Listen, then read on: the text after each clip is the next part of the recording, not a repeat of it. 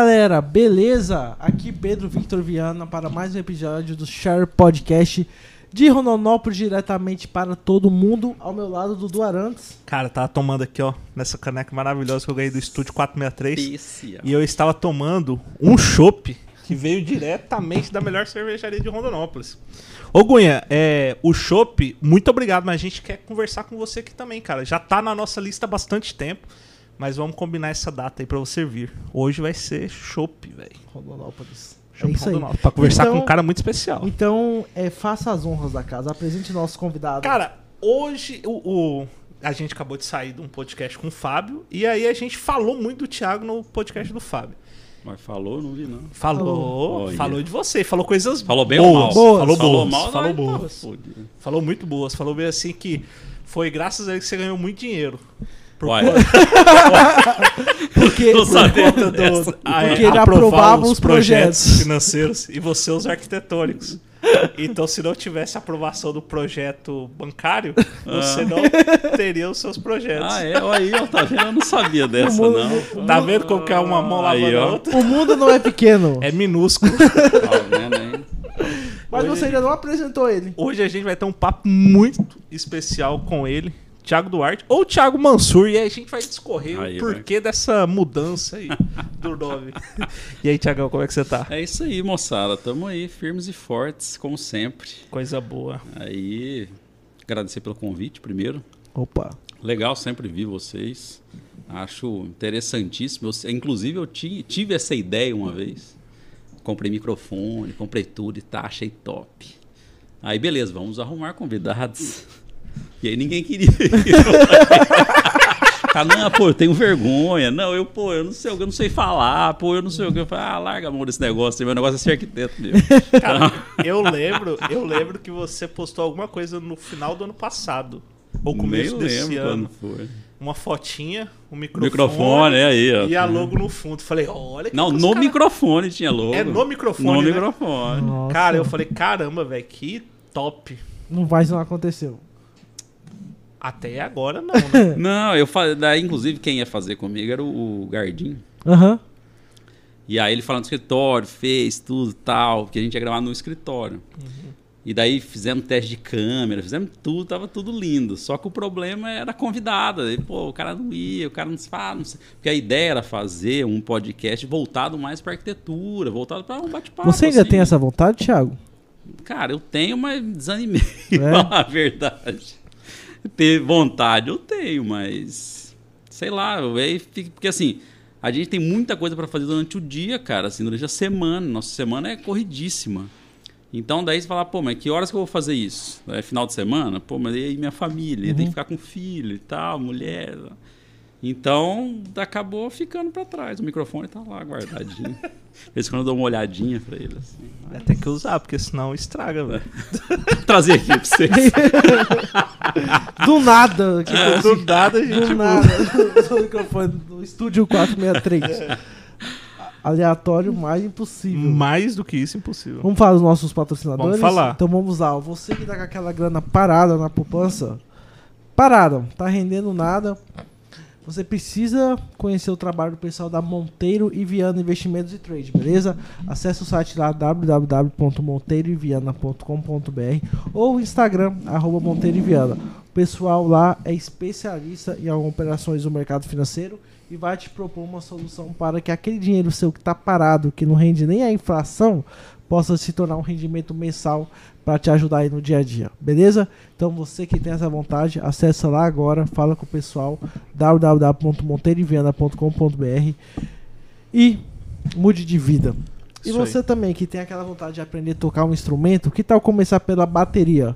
O Instituto de Bateria Rildo Nunes tem mais de 30 anos de história. Professor Rildo aí, ó, com aulas 100% práticas, muita bagagem, conhece muito do assunto. Então você que tem entre 10 e 80 anos, que sempre teve aquela vontade de aprender a tocar bateria, agora é a sua hora. Um instrumento musical pode mudar muito no seu dia a dia, beleza? Então entre em contato lá com o professor Rildo no arroba rildonunes.batera ou você também pode mandar um WhatsApp no 66 99674 9649, beleza? Fala lá, não tem taxa de matrícula, é só fazer os, é só ir lá, conversar com o professor, agendar um horário E taca ali pau, beleza? E você aí, ó, que tá com aquele filho seu, o Theo tá com que idade? Quatro. Quatro. Tá Já dá novinho. pra ir lá já. Mas daqui a pouco tá lá batendo nas panelas e tal. Já manda lá pro professor Hilton que ele vai se apaixonar pelo mundo da bateria. Beleza? Fechou? É, não deixe de se inscrever no nosso canal. Importantíssimo. Aproveita e vê se tá inscrito ou não. Já deixa o, o seu like. E agora vai ter um papo espetacular. Muito bom. E aí, Thiago? Como que foi? Não, primeiro vocês saíram de um, ca- um papo cabeça aqui, né? Que agora nós estamos. Vocês devem estar cansados pra caramba. Nada? Isso aqui não é nada. Você não tem noção que a gente e já aí, saíram de um papo cabeça para um papo. faz. Negativo. Não, Cara, a gente já bom. chegou a gravar seis episódios Seis em um dia. num dia. Você tá Seis. louco. Seis. Nós já fizemos isso. Aí também eu não consegui Seis. um convidado. Pô, Tati, não, é Só que você vida. nichou, né? É a vida. É, você lixou também, né? Você Ah, gente, bastante. qualquer pessoa que aparecia pegava. É, né? tipo, na rua, você tá fazendo o que aí? Ah, tô, não, vem aqui, vem aqui, vamos conversar. Tiago, como que foi aí pro mundo da arquitetura? Mas eu já sei qual vai ser a resposta, porque você Ah. falou um pouco antes. Pandemia. Melhorou ou piorou? Então, cara, todo mundo me pergunta isso. Até a questão da pandemia, eu acho que muita gente começou a rever muito a vida, assim, como como é viver, como é a família, e o pessoal começou a dar muito mais valor, porque fica trancado dentro de casa. Então, no nosso escritório, por exemplo, a demanda aumentou absurdamente durante a pandemia. Então, até, não lembro quem uma vez veio falar para mim, ah, uma entrevista, acho que era na tribuna, um negócio assim, falando sobre o mercado imobiliário, mercado de construção, não sei o que tal, que ia ser abalado. Eu falei assim, ó, eu, eu não, não, não posso te dar essa entrevista, porque para nós não foi abalado, foi pelo contrário, aumentou mais a demanda, e para nós foi totalmente diferente.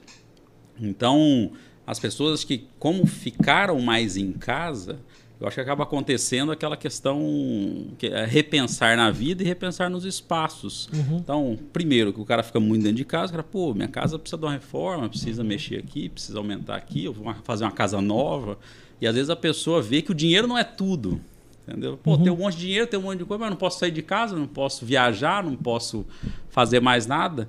E aí pessoa- as pessoas começaram a investir mais em casa. Então, só, só você ver como é que estão os condomínios aí, tá abarrotado de obras e tudo, não tem mão de obra, tá um negócio complicadíssimo.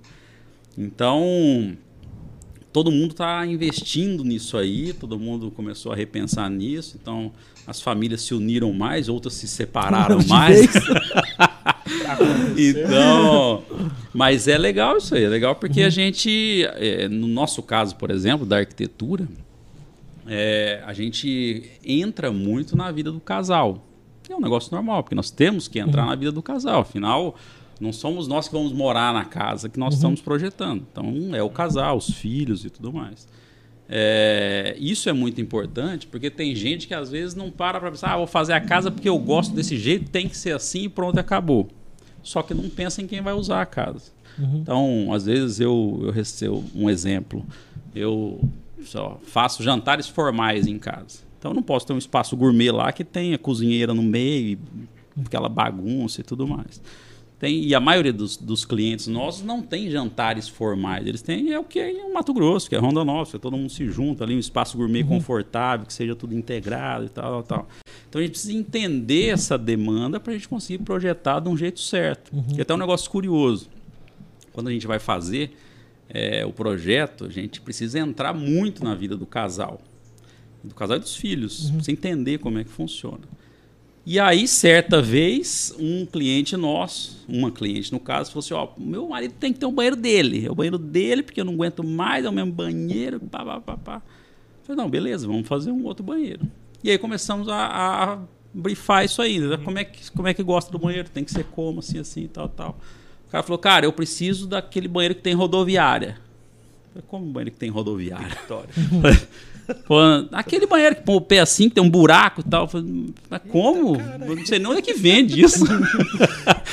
Mas nós vamos procurar, ué. mas qual que é o motivo? Tem algum motivo específico? Às vezes a gente pode inventar alguma coisa, desenvolve um projeto diferente, faz alguma coisa e tal. Ele falou, não, o problema é o seguinte, eu a vida inteira morei em fazenda, a vida toda. E aí eu tô acostumado a fazer as necessidades agachado. E hoje eu tenho que subir no vaso para fazer, senão eu não consigo. Então, para você ver o nível de profundidade que a gente tem que Caramba. entrar na vida de cada um. Então, o cara tá fazendo a casa do sonho dele que tinha uma bacia turca. Entendeu? Então, assim, é, é um negócio que às vezes as pessoas que, que estão de fora elas não, não, entendem a profundidade disso. Então todo mundo fala, ah, arquiteto, vou fazer um projetinho. Então não é bem um projetinho, entendeu? Uhum. Então a gente tem que entrar de verdade na vida, entender como funciona, como que é o casal, porque às vezes o casal briga demais porque o cara vai lá faz xixi na tampa do vaso. Não, quero um banheiro para ele, um banheiro para mim. Ele pode fazer do jeito que ele quiser, não tem problema. E o meu tá sempre limpinho. Então, a gente precisa entender muito bem isso, como funciona a vida não só do casal, mas dos filhos e das visitas e, e tudo mais, para poder desenvolver o projeto. Então, essa pandemia serviu para isso. Todo mundo começou a repensar muito mais os espaços que eles vivem uhum. e ver o que está bom, o que está ruim, o que pode melhorar, o que não pode e o principal, que dinheiro não é tudo. É. Acho que todo mundo viu muito isso. Uhum. Isso nós notamos bastante. E o nosso escritório acabou consequentemente, cresceram muito mais por conta disso. Entendi. Entendeu? Hoje lá no seu escritório são quantas pessoas trabalhando? Só para explicar um pouquinho mais como funciona. Lá no meu escritório, eu e minha esposa somos arquitetos. Uhum. A Joane. Nós sempre trabalhamos separadamente. Eu, a gente usava o mesmo escritório, só que ela era arquiteta e eu era arquiteto. Ela era a Joane Silveira e o Thiago Duarte. Tínhamos clientes Alguns clientes que eram meus da arquitetura acabavam passando para interiores, que é mais a praia dela. Uhum. E aí era um contrato separado, era tudo separado e tal. Há dois anos, dois anos e pouco atrás, nós resolvemos juntar isso. E aí nós criamos o Estúdio 463. Uhum. E esse estúdio daí a gente é, estruturou de um jeito que a gente lá no escritório hoje a gente só tem arquitetos arquitetos trabalhando uhum e engenheiro. Uhum. É, por quê? Então, quando um cliente contrata o nosso escritório hoje, é, um dos arquitetos são responsáveis pelo projeto desse cliente. Obviamente que eles falam comigo e com a minha esposa, né, com a Joane. Só que um desses arquitetos sempre vai ficar específico para determinados clientes. Então, uhum. o cliente trata diretamente com ele, passa todas as, uhum. as, as informações e tudo mais e a gente faz a, a, parte de apresentação de projetos, desenvolvimento, a gente faz esse gerenciamento disso aí tudo. Uhum. Hoje lá no escritório sou eu e minha esposa, que somos proprietários do, do, do escritório, então em dois arquitetos, e mais quatro arquitetos contratados. Além disso, nós temos mais um engenheiro, temos pessoal da RH e tudo mais. Então essa estrutura hoje está muito grande e cresceu por conta da demanda. E hoje nós não fazemos só projeto. Então a gente faz. É, eu costumo falar muito para cliente isso sempre contratar projeto não é igual comprar carro. Porque o mesmo carro que tem aqui na Zaire vai ter na Chevrolet lá de São Paulo. Uhum. Talvez mude imposto e uhum. tal, mas é o mesmo carro. Sim. E projeto não é bem assim que funciona. Então não tem como comparar preços e, sei lá, é, como é que eu vou dizer? Qualidade. Os valores são diferentes. Não, nem a qualidade não, não, é, é, discutível, porque às uhum. vezes a qualidade de um pode ser boa e do outro pode. É. Então, a, a estrutura nossa é muito grande. Então, às vezes, é, é o, o, jeito que a gente entrega projeto hoje mudou muito depois que nós unificamos o escritório. Então, o projeto hoje a gente entrega de uma forma 100% completa. Então, o cliente sai com um bolo de projeto do escritório, do arquitetônico, é, do interior, sai 100% detalhado, que cortina que vai usar, papel de parede, tapete, é, orçamentação, sai com tudo pronto, ar-condicionado, o filtro que vai usar, o vasinho que vai ter, sabe onde que vai comprar, quanto custa, quantos são, onde que vai pôr, que tamanho que é. Então já sai assim, e nós fazemos daí projetos complementares, que é o estrutural, elétrico, hidráulico, então o cliente já sai com tudo pronto com o projeto. Além disso, nós temos também gerenciamento de projeto, que é uma coisa importantíssima, que ninguém dá muito valor para isso. A pessoa só dá valor para isso quando acaba a casa, ele tem um estresse desgraçado, se desgastou um monte, principalmente na fase de acabamento. Aí o cara é, vai comprar revestimento. Ah, daí a mulher quer um, o homem quer outro. Ah, mas não sabe para que, que serve um, não sabe para que, que serve outro, não sabe que argamassa que põe, não sabe que rejunte que põe. Então a fase de acabamento é a parte mais complicada. Inclusive, a gente até brinca. Acabamento porque acaba o dinheiro, acaba a paciência e acaba até alguns casamentos, dependendo. Verdade, o pessoal briga bastante. É, né? então a gente tem que ser meio psicólogo ali. Então a gente precisa entender o que o cliente tem para investir, uhum. para a gente poder saber onde que é o melhor, é, é, o melhor investimento que ele tem. Então às vezes o cliente fala assim, ó, eu tenho X para gastar, Só que a gente sabe que esse X não dá para fazer a casa dos sonhos 100%. Então a gente precisa entender o que, que é o sonho real dele. Ah, seu sonho é fazer um espaço gourmet que tenha, sei lá, céu estrelado. Então vamos, vamos, vamos priorizar seu sonho. E aí a gente prioriza o sonho e às vezes abre mão de alguma outra coisinha ali, entendeu? Então isso é muito importante, que é o que o cliente não valoriza tanto assim. E a parte de gerenciamento de projeto entra nisso aí. Então a gente sabe cada fase que vai entrar. Então, por exemplo, se vai entrar o gesso, a gente já tem que saber que o cara da elétrica já tem que ter passado por lá, tem que estar tudo prontinho, parte de hidráulica, elétrica e tal, para poder passar o gesso. Aí, às vezes, o cara programa o gesso e aí o cara da hidráulica não terminou ainda, da elétrica não terminou ainda. Aí o cara do gesso fica parado, com a demanda alta do jeito que tá. O cara, ah, não posso voltar semana que vem, só vai ser daqui um mês. Aí o cara para um mês. Então, esse gerenciamento é muito, muito importante. Não só nessas fases de, de, de, de execução, assim, de, de cronograma, mas na parte de compras também. Porque no escritório nós temos uma, uma, um, um setor específico para compra.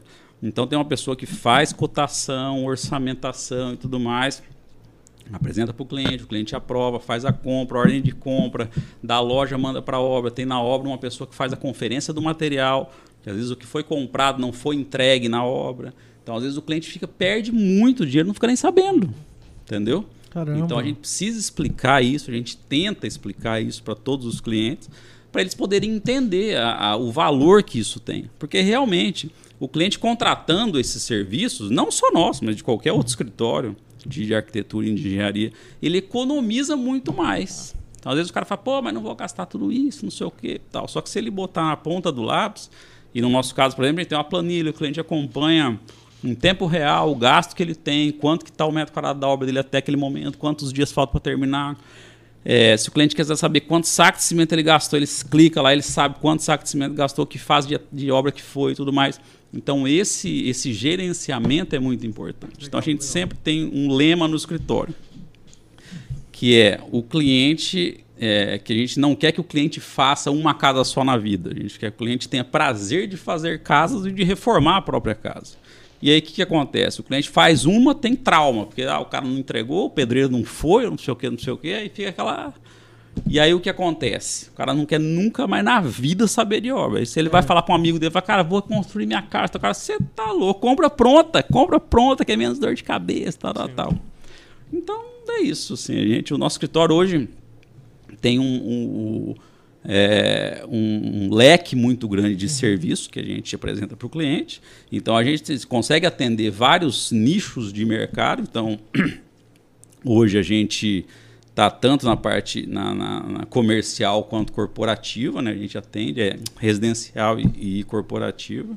Então a gente consegue atender esse tipo justamente porque a gente tem essas divisões dentro do escritório e tendo essas divisões a gente consegue setorizar muito bem o tipo de serviço, para onde que vai, como é que faz, porque a demanda de cada coisa é muito específica. Um exemplo, nós estamos fazendo a sede nova do SBT o que, que acontece? O pessoal do SBT nos contratou e falou o seguinte: falou assim, ó, nós precisamos fazer uma sede nova. A sede nova nossa, nós queremos que seja referência no estado, que eles têm hoje uh, do Roberto Dorner, que tem uhum. aqui, uhum. Nova Mutum, Cuiabá e Sinop. Sinop é.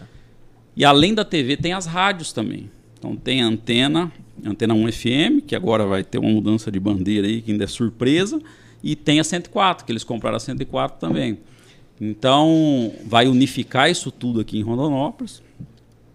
E aí, o que, que acontece? Eles falam, oh, nós temos vários problemas nas nossas unidades, nós precisamos que vocês vá, vão visitá-las, entendam como funcionam, porque é um universo totalmente diferente do nosso. Então, nós mexemos com arquitetura. Uhum. Eu não sei como funciona a televisão, não sei como funciona uhum. absolutamente nada. Hoje eu sei, porque uhum. já tive um workshop pesado disso.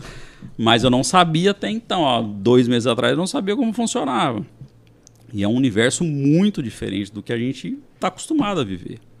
Então, é, entendemos as demandas, aprendemos muitas coisas, e aí o que, que a gente costuma fazer? A gente costuma pegar exemplos e ver o que, que não deu certo naquele exemplo. Uhum. Não vamos fazer a mesma coisa. O que, que deu certo, mas dá para melhorar? Então, vamos melhorar. Uhum. E aí o que acontece? A gente vai arredondando mais essas questões para o cara gastar investir, melhor dizendo, consegue investir o dinheiro dele numa coisa que vai funcionar. Porque eu falo muito assim para o cliente, às vezes o cliente fala assim, ah, mas quantos metros quadrados tem meu quarto? Eu falei, não, não pense em metros quadrados, pense em tanto por tanto. Porque às vezes o cara, sei lá, 15 metros quadrados. Pode ser um de largura por 15 de comprimento. Um quarto desse jeito não vai funcionar. Entendeu? Uhum. Então não adianta pegar metragem quadrada, tem que pegar a metragem de tanto por tanto do escritório, da, da do ambiente. Uhum. Então, as pessoas são muito leigas, a gente nota que as pessoas vêm até nós, a pessoa construiu uma, duas, no máximo três casas na vida. Então a pessoa é muito leiga. Então a gente lá no escritório a gente tenta explicar para o cliente o máximo possível como funciona uma obra, como é que faz isso, os problemas que ele vai ter na obra, entendeu? É, e a gente, solu a gente tem as soluções para esses problemas. E aí acontece do cara ter prazer de construir mais casas. Uma, uma coisa assim que a gente estava conversando em off. É, como que surgiu primeiro o hum. estúdio 463 e depois a desassociação do seu nome. Que, cara, você tinha um branding muito foda. Era muito forte, né? Muito fodido, assim, Duarte. muito massa. A logo era incrível. É, o Itamar fez um trabalho magnífico naquela marca. E por que que houve essa é, desassociação do seu nome, Duarte, para Mansur e também o estúdio 463, de onde que veio? Bom, vamos começar do começo, então. Boa, boa. boa, boa. Quem que era o. Cara, é o seguinte. Eu, desde a época de faculdade, eu sempre fui muito ligado a esse negócio de marketing. Gostei demais disso sempre. E uma vez teve um curso lá em Cuiabá. Do. O cara chamava. Rapaz. Enio, Enio Padilha, o nome dele. E é um cara que tinha. Era um curso especialista, especializado em marketing na, engenha, na arquitetura e engenharia. Aí eu nem me liguei nem nada. Tá? Aí meu pai falou para mim, falou assim, não, vai lá e tal, tem um curso. Era, foi lá no Centro de Eventos Pantanal. Vai lá e tal, não sei o que. Eu falei, não, vou mexer com isso não. o cara, não, vai lá, meu pai, né? Vai lá e tal. Tá, então beleza, vamos lá. Eu arrastei mais uns três, quatro amigos, pagava lá uma inscrição, tá? Vamos lá. E eu acho que dali para frente, minha, minha cabeça meio que mudou em relação a isso que o cara ele deu vários exemplos assim na questão da arquitetura e engenharia. Então, por exemplo, é, um exemplo que ele deu lá que é clássico. O cara quando vai conversar com um médico, por exemplo. O cara antes de entrar para conversar com o médico, ele já pagou lá antes. Ele não paga depois que conversa. E aí ele falou, cara, gente, o pessoal, os arquitetos e engenheiros, eles têm uma síndrome de Madre Teresa de Calcutá, que quer resolver tudo e não cobrar nada. E as pessoas precisam de dinheiro para viver. Feliz ou infelizmente, essa é a vida uhum. que a gente tem. E aí, isso aí eu comecei a entender que o, o, o, valor que tem o nosso serviço. E aí volta nisso que eu acabei de dizer. A importância que tem de contratar profissionais, contratar um escritório que tenha ah, um, um, leque de serviços e atenda o cara, que o cara não vai ter dor de cabeça, que vai fazer certinho, vai fazer no prazo e tudo mais. Daí para frente eu comecei a entender que eu precisava ter uma marca minha e eu precisava investir em marketing. Isso para mim na minha cabeça sempre foi muito claro. Desde a faculdade eu já comecei a desenvolver logo minha, assim, o Thiago Duarte. Pai, tinha um monte de logo, até, até tem uma tatuagem até pronta que eu vou fazer aqui no, no, no braço, que minha evolução de todas as marcas, minha até que morrer no 463 aqui, que para mim vai ser pro da vida, eu acho. Eu acho. Eu acho. Até tem a, até a tatuagem pronta, só tô criando a coragem para fazer. E aí nos meus projetos na faculdade e tal, eu já entregava com a minha logo, já entregava com o meu tudo certinho e tal, tal. E todo mundo me enchia o saco. Falei, é, que você tá achando, que não sei o quê, né? Eu falei, mas se eu não gostar da minha marca, quem que vai gostar, né? Então, todo, até meus amigos todos enchem o saco. E todo lugar que eu vou tem o estudo. Tem o boné do estudo, tem a camisa do estudo, meu celular, tem o 463. Então, todo lugar é meu tempo, porque eu gosto da minha marca. Então, eu tenho que divulgar minha marca. E aí, comecei a entender essa questão, assim, eu preciso ter um marketing. Uhum. Mesmo chulo na época que eu tinha, que eu mesmo fazia, no Core ali e tal, beleza, fiz. E aí eu comecei. Aí, quando eu, eu é, lá em Cuiabá, eu já tinha um escritório que nós montamos até na casa de um amigo nosso, que era na Isaac Póvoa, um espetacular, lugar espetacular, hoje é o Banco Santander. Na casa da avó desse amigo meu que morava lá, tinha um corredorzinho assim. E elas falaram, ah, vamos juntar aqui, nesse, vamos dar uma pintada nesse corredorzinho que tem aqui e tal. E era fora da casa. Vamos dar uma pintada aqui e tal. E vamos, vamos vir fazer trabalho aqui de faculdade, juntar, botar ar-condicionado, fica lá. Não tem nada para fazer, fica ali conversando e tal.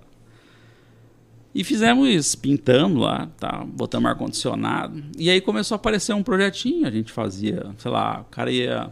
Tinha engenheiro que ia fazer uma regularização. Aí ele descobriu a gente lá, pelos contatos, que era eu e mais quatro, eu e mais três amigos que, que a gente estudava junto. E começamos ali no escritório nesse, nesse lugar. É, e aí foi, foi evoluindo. Foi evoluindo, foi evoluindo. A gente começou a pegar projetinho. Aí começou a aparecer projeto pra gente, só que a gente não podia assinar, porque a gente não era formado uhum. ainda. Aí os, os engenheiros que contratavam a gente, a gente contratavam eles de volta para assinar os projetos pra gente. Aí começamos a ganhar um dinheirinho. E nesse meio tempo, é, durante a faculdade, a gente sempre gostava muito de fazer mais do que o professor mandava a gente fazer. Então, o professor, ó, faz um projeto. Eu lembro de uma vez teve um projeto do TCU, se não me engano, lá em Cuiabá. Aí o, o professor falou, tem que fazer um levantamento do TCU, não sei o quê, pá, pá, pá, beleza. Falei, cara, vamos fazer para arrebentar o negócio, vamos fazer, vamos. Fizemos uma maquete gigantesca. Tivemos lá na carroceria uma caminhonete para a faculdade. Chegamos lá, que foi um evento a maquete, que ninguém estava esperando. E aí nós empolgamos nisso aí. Aí na faculdade o que acontecia? Era eu e mais três, e a gente sempre fazia os trabalhos juntos. Se fosse de dez, a gente fazia em quatro. Se fosse de dois, o professor já a gente fazer em quatro, porque ele já sabia que a gente fazia legal, gostava de fazer e tal. E aí o pessoal, os vagabundos da faculdade, começaram a contratar a gente para fazer projeto para eles também. começamos a ganhar dinheiro fazendo projeto para os vagabundos. Aí começamos a fazer projeto, tal, tal. Então o que, que a gente fazia? É, eu e mais, e mais e esses meus três amigos, a gente tinha bem dividido as funções. Então, dois fazia projeto e dois fazia a parte teórica do trabalho, que tinha aquela injeção de linguiça, uhum. negócio. Fazia. Lá na. Nós fomos chegando. E, aí, e nisso a faculdade correndo, e a gente foi chegando no final da faculdade. E aí a gente falou, é tanto para fazer. Beleza. O cara, ah, então tá, beleza, pago tanto, acertar, fazia o trabalho pro cara. Aí um dia tinha que fazer um levantamento de um bairro em Cuiabá, do bairro Quilombo. E aí eu sou arquiteto e urbanista, então a gente tem a, a, a matéria urbanismo que a gente tem que estudar. A gente tinha que nós tivemos que fazer o levantamento do bairro. Uhum. Fizemos o levantamento do bairro. Só que esse levantamento do bairro é o seguinte: a gente tinha uma carta na manga, que tinha um amigo do meu pai que tinha uma empresa de. chamava Tecnomapa, se eu não me engano, a empresa desse amigo do meu pai. E ele tinha acesso à imagem do satélite tipo, atual, assim. E na época, tipo, em 2002, era um negócio assim: ninguém tinha, não tinha Google, não tinha nada, não tinha nem internet, não tinha discada internet. Então, a gente tinha essa carta na manga. O cara tinha o, a, a imagem de satélite, e, só que era em preto e branco, nem era uhum. colorido. E ele tinha o plano altimétrico, que era, são eram as curvas de níveis. Uhum. E na época era muito novo, assim, pra você ter uma ideia, eu nem usava computador na época na faculdade, era tudo na mão, desenhado na prancheta e tal. E meu pai sempre foi muito tecnológico, assim, sempre foi gostou de notebook, tá, não sei o quê, tá, tá. E tudo que ele comprava para mim, o refugo, né? Os notebooks. Né? aí eu, eu tinha um notebook na época. E aí a gente a mexia, mexia em AutoCAD e tal. Era muito. Nem, nem tinha como comparar com os computadores que tem hoje. Era bem arcaico mesmo o negócio. Era em DOS ainda. Inicialmente era em DOS, depois passou para o Windows. E aí pegamos esse, essa imagem em 3D, fizemos o plano, plano altimétrico, fizemos em 3D o mapa do, do, do, do bairro inteiro em 3D e tal, pá, pá. Fomos apresentar, apresentamos o trabalho lá, todo mundo ficou mais louco, assim, né? Falamos, ó, gente, e aí, assim, era um levantamento, e depois do levantamento a gente tinha que fazer um projeto de urbanismo. Fizemos isso aí, Aí o professor ficou louco, ele não, não imaginava que alguém fosse fazer isso. Né? professor ficou louco. O professor, ah, vocês não querem trabalhar no meu escritório, que não sei o quê, que não sei o quê, que não sei o quê. Eu falei, não, nós temos um escritório já, que era já esse que a gente tinha. Aí, a gente já tem um escritório, tal, tal, tal. Eu falei, mas vocês não querem prestar serviço para mim por fora, não sei o quê, porque, ficou, porque não tinha na época, não tinha mesmo isso. Aí, o que aconteceu? Nós falamos, então se todo mundo está querendo esse mapa, vamos vender o mapa. A gente já tem digitalizado em AutoCAD e todo mundo fazia em AutoCAD. Só que assim, era tinha um computador que tinha na casa de um cara, não era assim igual é hoje. né? Aí nós falamos, daí nós pensamos, "Bom, se a gente vender para um, esse um vai passar para os outros, né? Vai, vai, o nosso negócio vai vai miar, né? Nós vamos fazer o seguinte, vamos fazer um pacote. Chega na sala e fala assim, gente, nós temos um mapa. Vocês querem? É tanto, porque daí a gente ganha mais dinheiro. Nossa. Que daí juntou todo, opa, juntou todo mundo.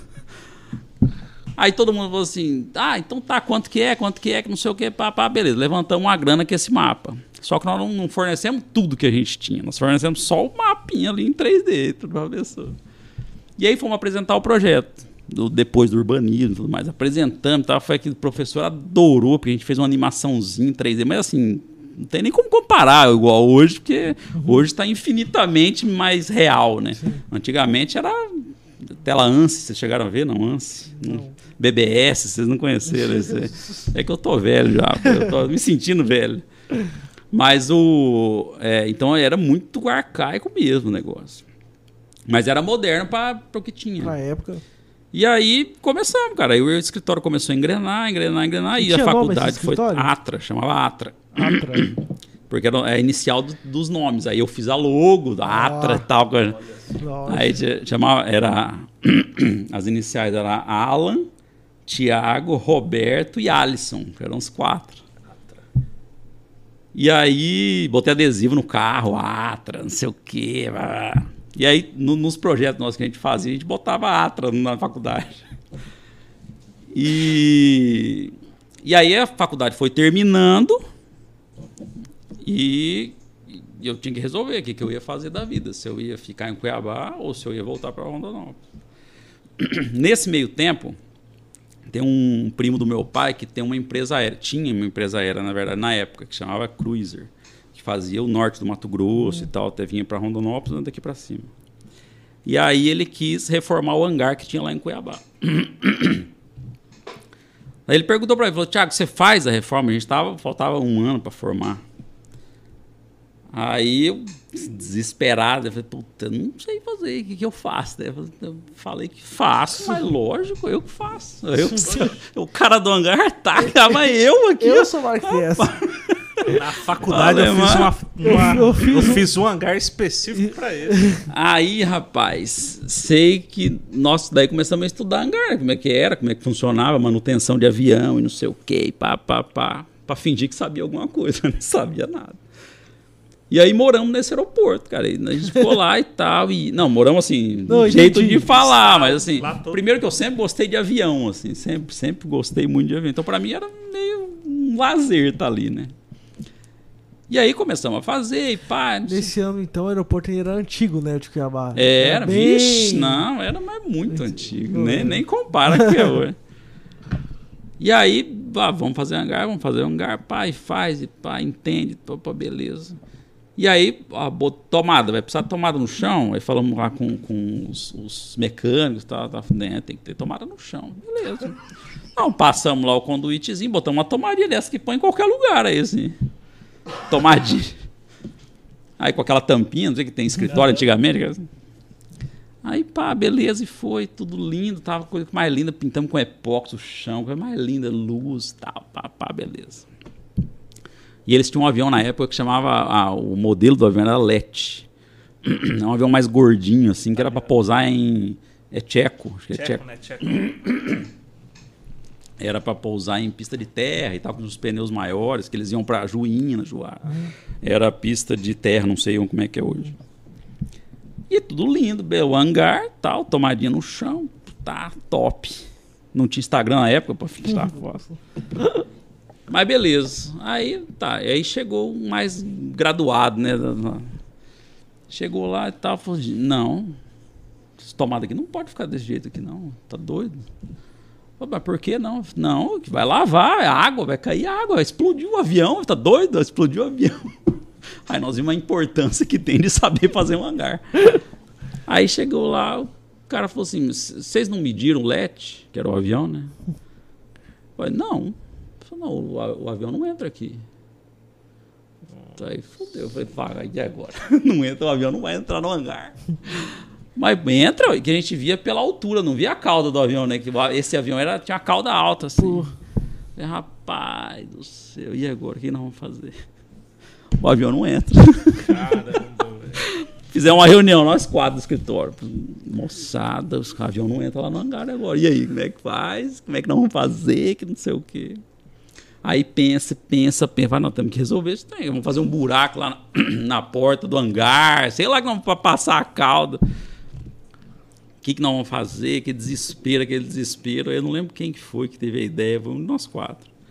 Então, cara, é o seguinte, se o avião estiver andando e ele empinar, a cauda baixa, não baixa? Olha só. Baixa. Pai, nós podemos fazer uma rampa. O avião entra, tá, sobe na rampa. Pô, mas e aí, como é que vai ter um buraco dentro do negócio? Como é que faz? Uma rampa dentro do hangar, né? Hum. Aí chamamos o mecânico lá graduado. Falou, cara, o que nós vamos fazer aqui, cara? Nós tivemos uma ideia, dá para entrar. Mas vai ter que ter a rampa. Como é que faz? Aí ele falou assim, cara, não sei, inventa uma coisa, fazer metálico, faz, inventa alguma coisa, cara, põe, tira, vê o que que faz. Aí falou, tá, não tem que pensar, porque ia ser pesado pra caramba. A estrutura o cara tem que ficar colocando, tirando, porque o avião não vai estar sempre no mesmo lugarzinho, né? O que nós vamos fazer? E pensa, e pensa, e pensa, e pensa, e o desespero, preocupado. Rapaz, não tem dinheiro pra pagar o tangar pro cara. Eu tô lascado, o que nós vamos fazer? Aí, também não sei quem deu a brilhante ideia de a gente fazer, ao invés de fazer uma rampa, a gente faz um buraco na roda de trás. O avião passa a roda de trás no buraco e aí baixa a cauda. Não tem? Hum. Pronto, foi a solução. Fizer uma valeta arredondada, o avião passou a cauda. Pá. Aí o, o, chefe dos mecânicos lá na época, rapaz do céu, vou falar para você, vocês vão ter que, ter que patentear essa ideia, porque não é possível. Eu nunca ia pensar no negócio dele. Eu falei, nem eu ia pensar. Mas o avião ele entrava Entrava reto, normal. Não, ele entrava de frente. frente. Só que nós calculamos, mas só podia ser LED também. Se fosse outro, já não dava certo. ele entrava de frente e onde era a roda de trás, que a gente via que batia uhum. a cauda lá, nós calculamos e fizemos daí um buraco. E na hora que ele chegava lá, a cauda perto da entrada, ele baixava a bunda e Caralho. levantava de novo. Entendi. Aí solucionou nossa vida. Não precisamos vender o corpo para pagar o, o... E os caras falaram o que da empresa, o cliente? Do que, como assim? O cliente do hangar. Como ele era primo do meu pai, ele falou: pá, os meninos estão começando. Pá, não sei o quê. Né? Foi. Foi. Mas daí, pensando pelo lado econômico, o cara não precisou gastar outra porta pra fazer, porque ia ficar caro pra caramba fazer uma porta metálica daquele tamanho gigantesco, aumentar, ia ter que aumentar mais de dois metros de altura. Daí ficou bom, deu, deu tudo certo. E o buraco foi de quanto? Ah, não vou lembrar. Não lembro, mas foi um. É porque assim é, só que nós fizemos um teste primeiro. Uhum. Nós colocamos daí uma rampa, o avião testou a, o bico, nós falamos, se ele levantar tanto, ele precisa baixar tanto aqui, uhum. a gente baixa o tamanho, mas era pouco, assim. Não dava essa altura toda da cauda. Uhum. Não sei qual é o motivo, mas não dava. Não sei se ele subiu um tanto e baixava o outro. Pá. Sei que dava, sei lá, deu uns 40 centímetros de profundidade, ah, assim, resolveu. Não, foi pouca coisa. E aí fizemos uma suave assim e foi. Caramba. Deu certo. E daí nós ganhamos uma grana boa fazendo isso. Fazendo um hangar, não, não um buraco. fazendo um hangar. Agora eu entendi. Agora eu entendi. Rondonópolis tem tanto buraco. Não. É porque vocês. É, é tudo pro LED. Vocês não estão é, entendido isso. E aí nós ganhamos uma grana boa fazendo isso. Aí o que, que nós fizemos? Ah, vamos investir no escritório, pô. Estamos num puta de um lugar, na né? Isaac Povos, ali na frente do edifício Milão. Eu, pô, um puta de um lugar. Vamos investir no escritório. Aí construímos um escritório novo para nós ali. Uhum. E nisso o tempo foi andando e a, e a, a formatura estava chegando. E a formatura a gente tem consciência que teoricamente é até ali as últimas férias que você vai tirar na sua vida. Dali para frente tem que trabalhar de verdade, não é uma escola. E aí nós começamos a fazer monografia para os vagabundos. Nós fizemos a nossa, fizemos, deixamos tudo pronto, as nossas e tal, as quadras, nós ficou tudo prontinho e começamos a vender monografia para o pessoal da nossa, da nossa sala. E conseguimos mais dinheiro. E fomos terminando o escritório, mobiliamos, tal, arrumamos. Aí, eu estava chegando perto de formar, não sabia ainda o que eu ia fazer, se eu ia voltar para cá ou se eu ia ficar em Cuiabá. E começou a gerar aquela dúvida: o que, que faz da vida? E agora? Eu tenho Você que tinha que trabalhar. idade, Thiago, nessa época? Último ano da faculdade. Ah, não sei, cara. Eu tô com 40 menos 17. Era essa idade. 24. Aí eu vi agora, vai fazer o quê, né? E a ideia minha nunca foi morar com os pais. Assim, eu sempre quis ter, ser independente e tal, depois que formasse, pra não ficar esse povo que mora com o pai pro resto da vida. E aí eu fiquei naquela dúvida. Falei, não sei o que eu faço, eu fico aqui em Cuiabá ou não, porque daqui pra frente eu vou ter que pagar minhas coisas, né? Não é mais meu pai, agora eu sou formado, então. E aí, rapaz, eu vim passar as últimas férias da minha vida aqui em Rondonópolis. Que era aquela época de formatura, sabe? Aquele. Cheguei aqui em Rondonópolis e meu pai, como meu pai é engenheiro e todo mundo conhece meu pai e tal, tal, já me conhecia, não como arquiteto, mas como filho do Elias e tal. E aí o, eu acabei- pegando aqui quatro projetinhos para fazer. Um deles era a Auto Prêmio lá da Dirceu, que era na época da Vila Rica Automóveis, que era no centro, na Cuiabá ali, que era um projeto legal e tal. Moderno pra época. É, não, mas era um, empre- é um expressivo, Sim, assim, sim, entendeu? Era tipo, num lugar legal. Daria uma publicidade legal pra você. É. Peguei uma, duas kitnets para fazer e outra casinha pequena num bairro lá longe. Aí eu fiquei naquela, se eu for terminar aqui as- os projetos que eu tenho para fazer, e na época eu fazia a obra também, que no começo a gente vai fazendo meio dando tiro para todo lado, né? Se eu for ficar aqui, o apartamento vai ficar fechado em Cuiabá, vou ter que pagar em Cuiabá, ficar aqui, porque daqui eu vim passar as férias na casa dos meus pais. né? E acabei tá ficando nessa dúvida, assim, o que, que eu faria, o que, que eu faço? Saio de Cuiabá de vez, largo o escritório para trás, largo tudo e tal, e venho para Rondonópolis, ou fico lá e tal. Eu até tava vendo ele falar aqui, quem, quem vem para Rondonópolis não quer, quem sai de Rondonópolis não quer voltar mais, não sei o que, tá? o que O Fábio. é. E aí eu gerei, gerou essa dúvida. Falei, pô, tô em Cuiabá, é capital, é um lugar legal. É, as perspectivas são muito melhores, assim, porque é, um, é capital, é outro mercado, tal, tal, tal. E gerou essa dúvida. Eu não sabia o que eu fazia, não sabia o que eu fazia. Aí fui falar com meu pai, meu pai sempre me apoiou em tudo que eu queria fazer. Assim, se eu quisesse bater a cabeça na parede, ele falou, vai doer, mas vai lá e bate, se você quiser. E aí ele falou pra mim, ó, assim, uma coisa que eu levo assim para sempre. Ele falou assim, ó, falou assim, ó, eu vou te dar um conselho. Se você quiser, você segue. Se você não quiser, faz o que você achar melhor. Eu vou te apoiar. Se eu vou pagar o apartamento sem Cuiabá, não tem problema. Pode ficar tranquilo. Mas uma coisa que eu vou te falar que meu pai me falou. Falou assim, ó, é muito melhor você ser cabeça de sardinha do que rabo de tubarão. Eu fiquei, mas como assim, né? Ele falou assim, em Rondonópolis você vai ser a cabeça da sardinha. Sardinha é Rondonópolis, que é pequeno. Em Cuiabá é grande, você vai ser o rabinho lá, aquele bichinho que foi grudado assim no tubarão. Não é que não vai chegar nunca lá nas cabeças, só que vai demorar muito mais pode ser que não chegue. E aí me fez repensar muito, assim, sabe? Eu falei, pô, vai para Cuiabá, realmente, é um mercado complicado, não sei o quê, pá, pá, pá, pá. Não sei se eu tivesse lá teria sido melhor ou não, mas não me arrependo de ter voltado, não, para cá. E aí voltei e comecei a pegar um monte de projetinho, vai uma coisa, vai outra, tal, tal, tal, tal. E isso, é, eu, eu comecei aqui com a mesma logo que eu tinha lá na faculdade, que era o Tiago Duarte, os dois As, o primeiro do Tiago e o lado do Duarte, era tipo, meio de pincel, assim, escrito azul e amarelo. E aí eu continuei usando essa logo. E eu sempre tive esse negócio assim, ah, para mim nunca logo é eterna, assim, nunca tive isso comigo. Aí eu sempre tive muitas mudanças de logo. Eu nunca chegava um ponto, ah, enjoei assim, não quero mais essa aqui, vamos fazer outra. Aí inventava outra. Mas eu sempre tive essa consciência do marketing, que eu acho importante em qualquer setor, que isso vai ter em todos os aspectos, não só no visual, mas em tudo. E aí comecei o escritório como Thiago Duarte. Foi Thiago Duarte, Thiago Duarte, Thiago Duarte, tava fazendo obra e tal. E aí tive sócios, é, tive, tive um monte de sócios, na verdade. Tive sócio, uma menina uma vez, que ela Ela formou, mas ela meio que o negócio dela era meio ser esposa, não queria muito trabalhar com arquitetura e tal. Montamos o escritório.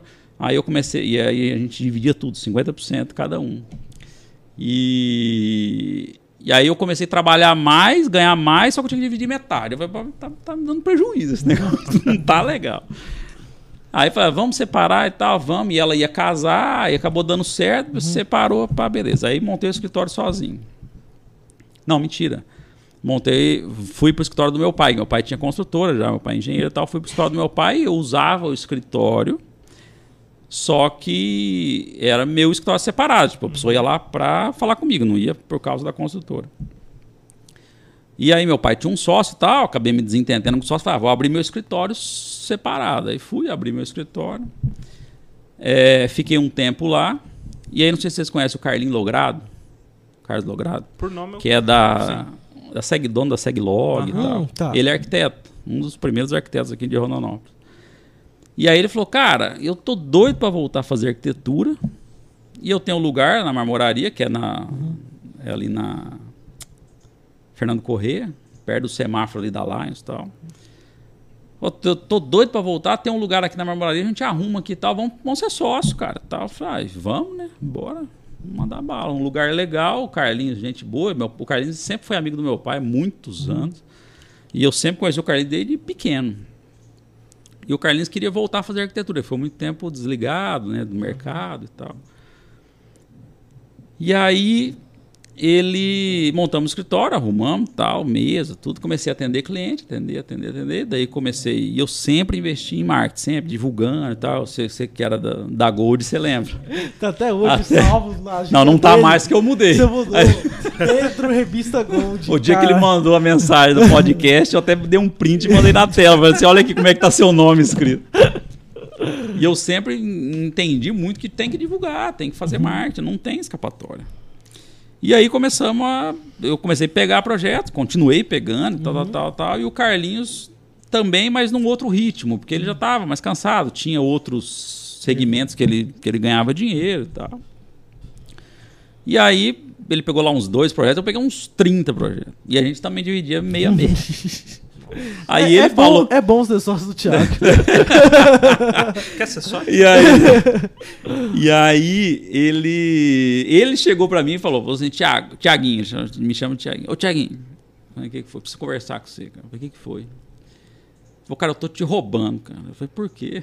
Tá me roubando. O cara, você ganha, você me dá metade do dinheiro que você ganha. Se eu não faço nada, você me paga metade. Eu falei, não, mas eu não pago aluguel aqui, pô, não pago, não pago nada, tem a secretária do negócio e tal. Mas mesmo assim não tá justo, não tá certo isso aí. Eu faz o seguinte, pode ficar aqui trabalhando, não tem problema, fica aqui, tranquilo. E aí você não precisa pagar mais nada para mim, não. Pode, não precisa nem pagar aluguel nem nada. Pode ficar trabalhando aí tranquilo, eu acho legal, porque eu gosto desse universo da arquitetura tal, papá. Aí eu não achei justo, porque eu falei, pô, sacanagem também. O cara tá aqui trabalhando de é, trabalhando no lugar, não pagando, pagando nada. nada. Eu falei, pô, tá errado isso, não tá certo. Agora eu que tô te roubando. É, aí eu que tô te roubando. aí eu. Eu não lembro para onde que eu fui na época. Aí falei, ah, vou abrir um escritório para mim. Ah, na frente do Vila ali. Sabe, ali na. Uhum. Na, na... na Dom Pedro. Rio não, Branco. na Rio, Rio Branco. Branco. Isso. Ali na, na frente do no Vila que era do Josias lá. E tinha uma salinha e tal. Eu falei, ah, quanto que é o aluguel? Pá, aluguei, reformei lá dentro. E, hã? Entra, tinha problema com água lá também? Não lembro. Não lembro. Porque não. lá direto chovia. Ah, lagava. Não, não, mas não chegava água lá dentro, não. Eu ficava assistindo o povo lá, eh, naufragando. Eu ficava assistindo. Aí, rapaz, fiquei ali por um tempo. E eu não lembro exatamente quando foi. Eu acho que eu não estava mais ali. Pô, não vou lembrar. Hum. É... E aí eu, eu já conhecia a Joane, na verdade, né? Que é minha esposa hoje. Uhum. E eu já conhecia ela, ela já trabalhava com uma outra arquiteta. E aí nós começamos a conversar, papapá, começamos a namorar. E eu sempre falei para ela, falei assim, ó, por que, que você não sai, né, desse arquiteto que você tá, tal, vai fazer seu nome, é muito mais negócio.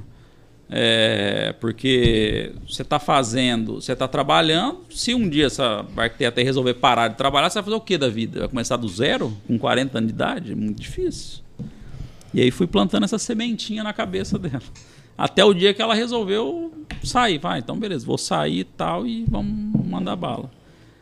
Aí nisso eu já estava ali do lado da Moinho, ali da padaria Moinho, que minha história era ali. Daí ela foi para lá, a gente atendia os clientes.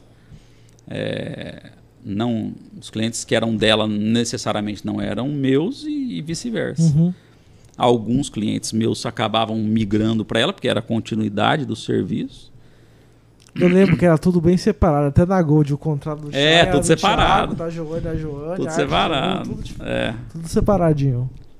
E isso aí a gente já. Não, a gente. Não, a gente estava casado já. Eu acho que sim. Tava casado. E, e aí tivemos esse, esse tempo de amadurecimento. E todo mundo falava assim: ah, por que, que não junta? Faz um escritório só, que não sei o quê, que parará, que parará. E aí fica com muitas incertezas, né? Assim, ah, nós vamos juntar. Ah, e aí, como é que vai ser? Daqui pra frente, não sei o quê, como é que vai meus Deixa eu só clientes. tirar uma dúvida que tá Ah. A voz do Thiago tá boa? Vai. É que o microfone eu tô achando que tá caindo. Não, só Eu puxar tenho aqui, essa Ah, impressão. cara, mas levanta, pronto, já levantou. Beleza. Então, ficou essa dúvida: o que, que a gente faz, que- Uhum. que- como é que vai ser daqui para frente, os clientes, como é que vão ser, e tá o contrato, pá, pá, pá, pá. E nós ficamos muito tempo desse jeito: ela Uhum. como Joane e eu como Tiago. Até que. Aí nós. nós é, o, Otto, da agência, o Júnior, O Otto já veio aqui já. é. E aí eu eu inventei de ser youtuber. Eu lembro dessa época. Falei assim, eu gostava de cozinhar, falei, vou fazer um programa de culinária. Ah, eu Pô, acho legal que eu lembro demais. Tô dessa- Top, é só fazer um videozinho, fica milionário. Pá, tô na hora, tô pronto. Aí falei com o Itamar, né? Que o Itamar tava, né? Pra gente ter muito contato e tal. Falei com ele, ele falou assim, cara, tem o Júnior, cara, ele tem uma produtora e tal, papá. Ele grava pra você, edita os vídeos, você combina com ele e tal. E nisso, antes de falar com o Júnior, eu já fazia, eu mesmo editava e tal, e eu fazia. E divulgar, e botava no YouTube. fazia as thumbzinhas e tal. Uau. E aí, rapaz, eu- o negócio, tipo, você fazia, só que dava zero dinheiro e dava gasto pra caramba. Eu falei, ah, rapaz, esse troço aí tá dando trabalho demais, eu vou largar a mão nisso aí. Aí o Itamar falou, não, rapaz, fala com o Júnior, tal, ele tem uma produtora de gente boa, tal, tal, tal, tal. E aí, na época, ele cuidava do Big Master, se eu não me engano, e a, e a agência era ali embaixo do Big Master. Lamego na época. É, que ele tava na Lamego. Daí começamos a criar uma amizade, assim, tal. Ah, pá, legal, gente boa, pá, pá, pá. E começamos a... Eu ficava indo lá na agência, que eu sempre gostei muito, tal, demais. Começava a ir lá na agência, tal, tal. Aí ele, ele tava lá na, na, na Lamego. E ele, eu acho que ele, ele era Otto já. Não, não, tava, não era funcionário da Lamego, pelo menos que eu me lembre Uhum. como produtora. Aí eu falei, falei, cara, por que, que você não vira agência, bicho? Faz tudo de uma vez, entrega o trem pronto já pro cara. Muito mais negócio do que ser só produtora, né? Não, cara, não quer, não sei o quê, blá, blá, aquele negócio. Eu falei, larga a mão, moço. Manda bala e vamos fazer, tal, tal. E nisso a gente já tava gravando, testando receitas, chamando, tem até hoje no YouTube. Testando receitas. E aí ele já editava, tal, fazia produção, tal. Aí ele resolveu abrir agência. Ele alugou uma casa e era uma casa muito grande. Na época a agência era pequena, relativamente pequena. O meu escritório também estava pequeno, assim, não era, não tinha muita gente junto. E aí ele alugou essa casa e eu ia lá toda hora, ia lá tomar café, conversar, pá, pá, pá, pá. E tinha lá um monte de cômodo sobrando na casa. Falei, cara, bora, vou vir pra cá, pô, a gente faz o escritório junto, divide as dívidas aqui, as contas e pau na máquina, pô. Ficou um lugar, legal, ali na Vila Goulart, ali quando era na Vila Goulart. Vamos juntar e tal, vamos. E isso ainda eu como Tiago e a Joane como Joane, tudo separado. E juntamos, acabamos juntando. Aí ficou a agência com, com, com o escritório, ficou legal, porque daí tinha muitos serviços que eu pegava por conta dele, ele pegava por minha conta, porque daí a gente tinha uhum. cliente nosso, às vezes corporativo, trocava em comercial e tal. E aí ele acabou crescendo e eu acabei crescendo pro lado de cá. E o lugar ficou muito pequeno para os dois. Aí ele falou assim, cara, eu vou ter que. Ou eu saio daqui ou você sai daqui. O que, que faz? Aí ele acabou achando o lugar legal, onde é a agência hoje. Uhum.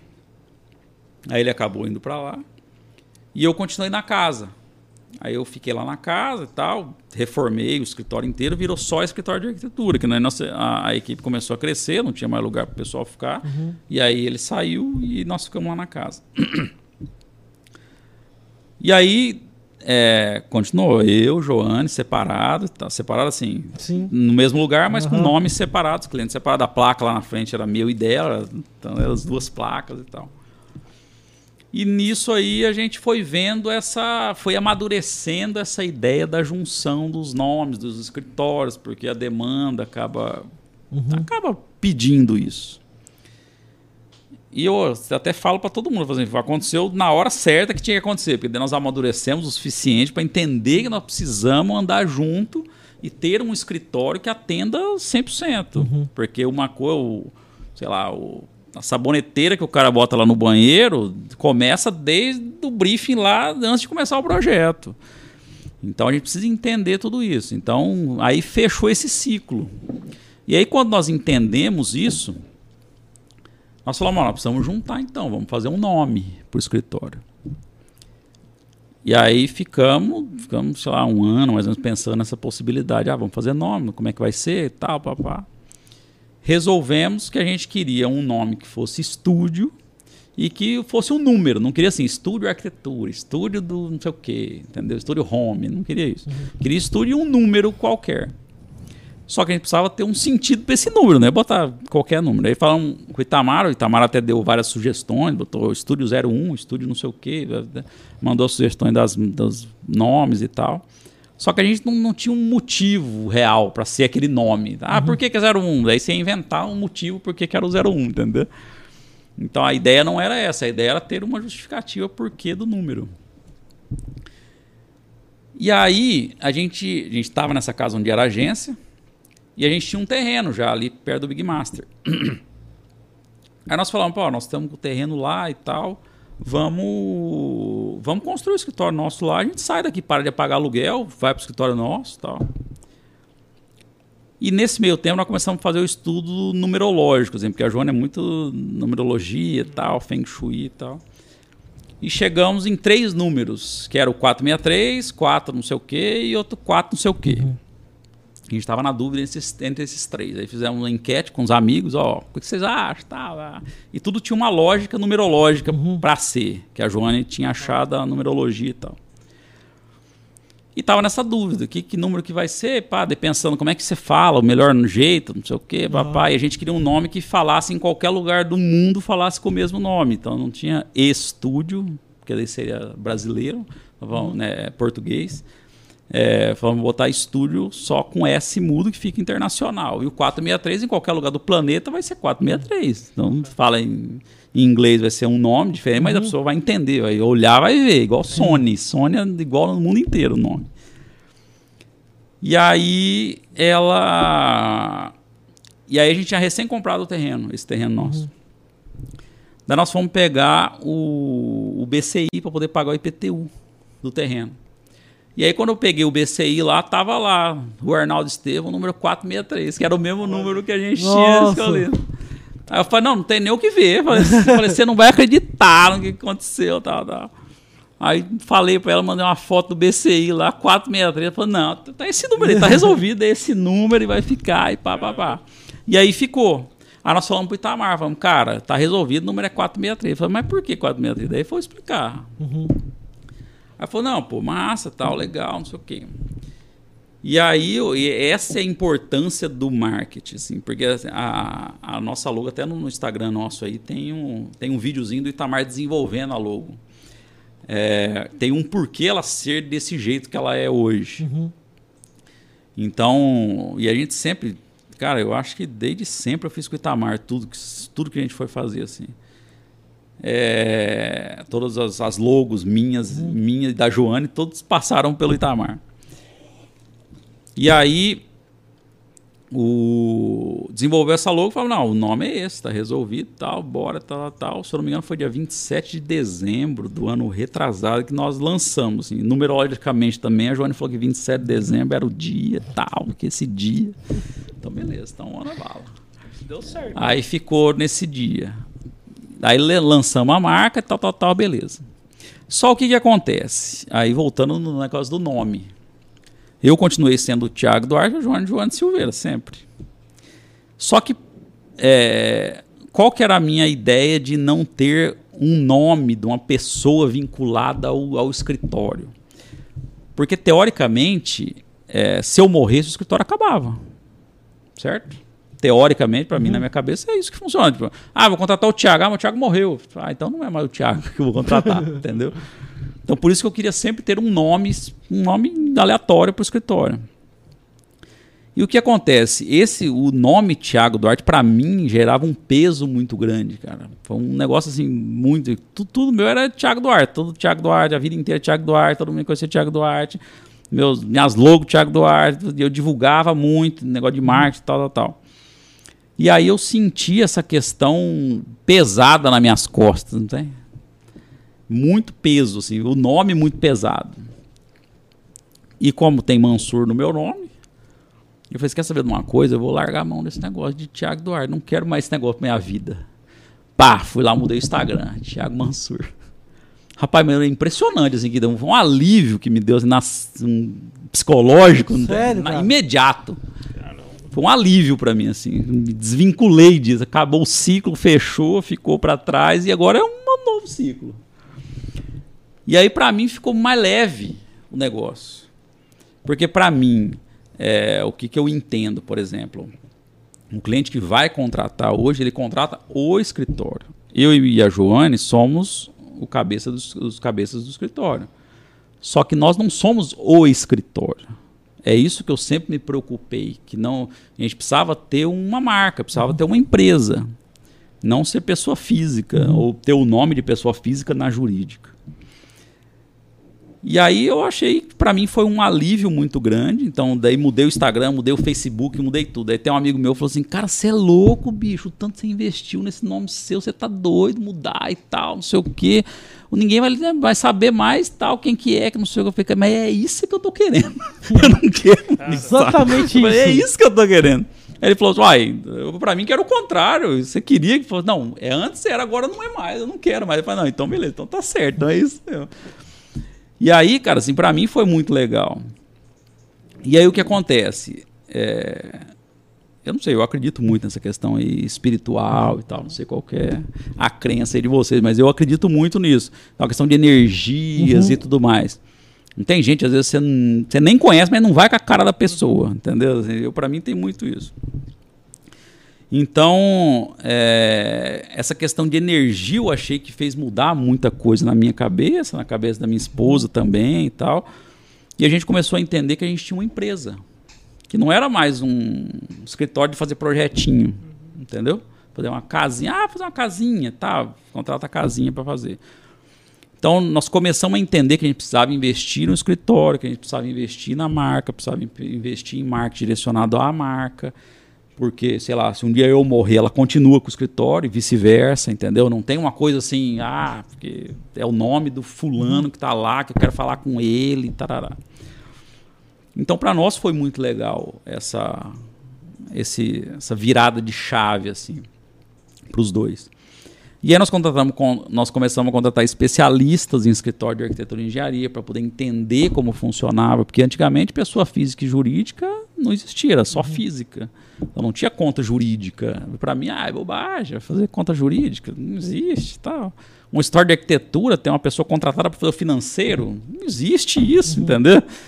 Mas ah, nós começamos a entender que não é, não é um escritório de arquitetura, é uma empresa. E qualquer empresa tem que ter projeções, tem que entender os gastos, tem que saber para onde vai, por que, que vai, se é para ir mesmo ou não é para ir. Então nós começamos a contratar pessoas de fora que, que eram específicas em escritórios de arquitetura e engenharia. E aí abriu muito mais a nossa cabeça, assim, de entender realmente esse mercado, essa demanda que tem da gente conseguir fazer o projeto arquitetônico e entregar a obra pronta para o cliente, entendeu? Então, qual que é a facilidade disso? A facilidade é que como a gente fez o arquitetônico, a gente fez o interior, a gente fez os complementares e fez a orçamentação, teoricamente essa obra vai ser redonda. Não tem por que dar errado, porque a pessoa que fez o arquitetônico já sabe como vai ficar pronta. Então a gente consegue entender exatamente as fases da obra. O que, que acontecia antes? O cliente contratava o arquitetônico e aí em qualquer engenheiro aí na rua contratava o engenheiro, aí o cara não estudava o projeto arquitetônico e nem o, o projeto de interiores. E o cara daí botava pilar onde não era para pôr pilar, entendeu? Botava um, tinha um nicho lá no banheiro, o cara botava um pilar no meio do nicho, entendeu? Aí o cara começava a executar a obra lá, o cliente ligava, ó, oh, tem um pilar aqui no, no meu banheiro, que não era para ter. Aí chegava lá, pô, não, aqui tem uma janela, tem um nicho aqui e tal, não era para passar o pilar e tudo mais. E aí, como gerou esse, gerar, tiveram esses problemas, nós falamos, não, precisamos solucionar isso.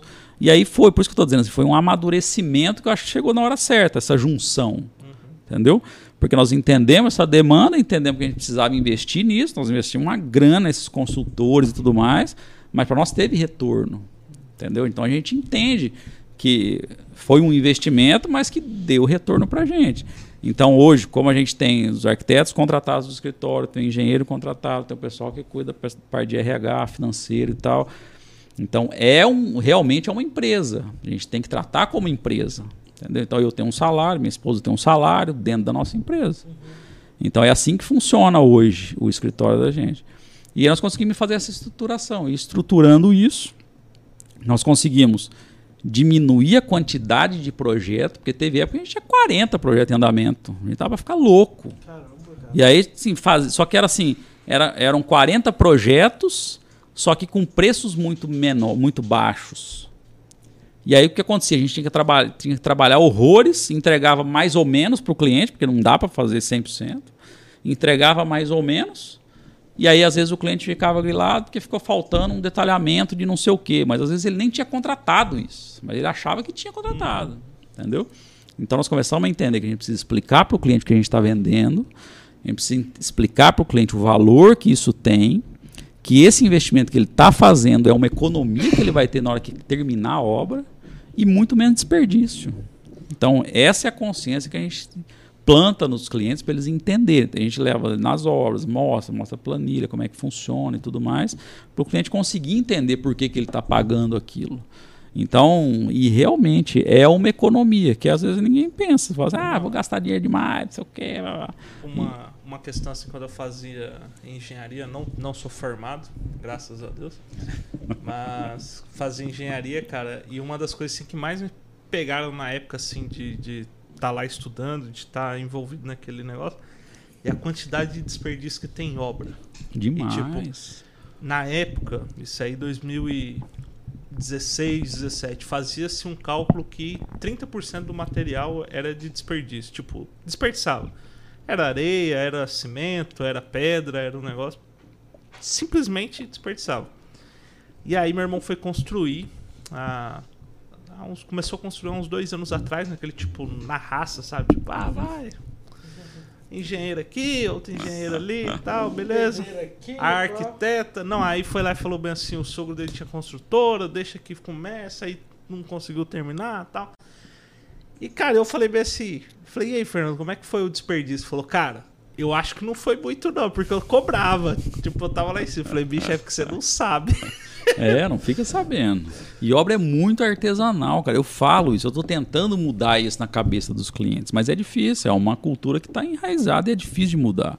E é compreensível também. O cara tá gastando uma grana, o cara quer fazer o que o cunhado dele vai chegar lá e falar assim: não, o bom é esse aí que você fez. Aquele que o cara lá indicou não presta, não, e tal. O cara nem sabe o que, que é. Mas fala que não presta porque não é o que ele sabe. Então, é, o método construtivo que a gente tem hoje mais comum é muito artesanal, cara. O cara tem que juntar lá areinha com cimentinho, com a aguinha misturada, é tijolinho por tijolinho.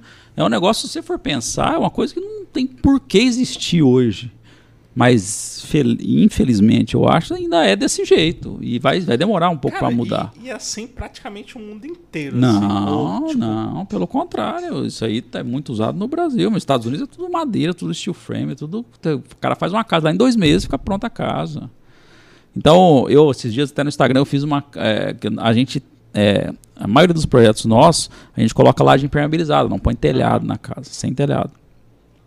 Aí o cliente fala, ah, mas aquele telhado fica escondido, né? Fala, não, é sem telhado, não tem telhado na sua casa. Mas como não tem telhado? Falo, Não tem telhado, é só a laje. Pronto, fez a laje, acabou a casa. Aí o cara, não, mas como? Vai, mas e aí a chuva vai dar. dar... Fala, não, não tem problema, impermeabiliza, não sei o quê. O cara sai do escritório achando aquilo a solução da vida dele.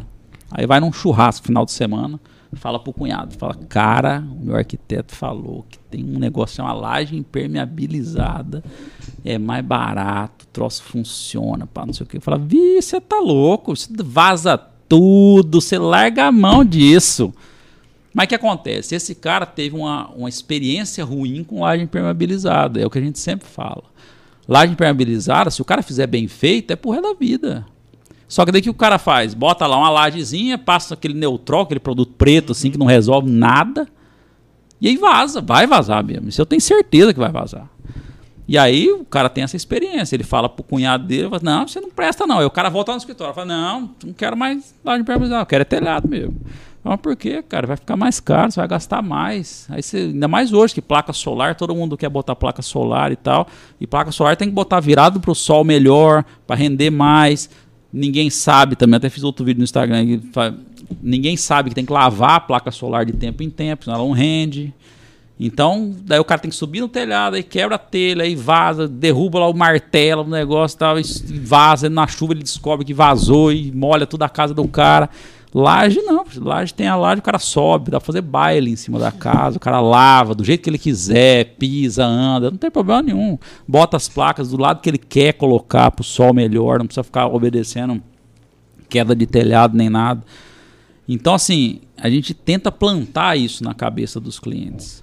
Só o que, que acontece? Os clientes, muitos deles, vão na ideia de pessoas que não têm a mínima experiência com isso. Entendeu?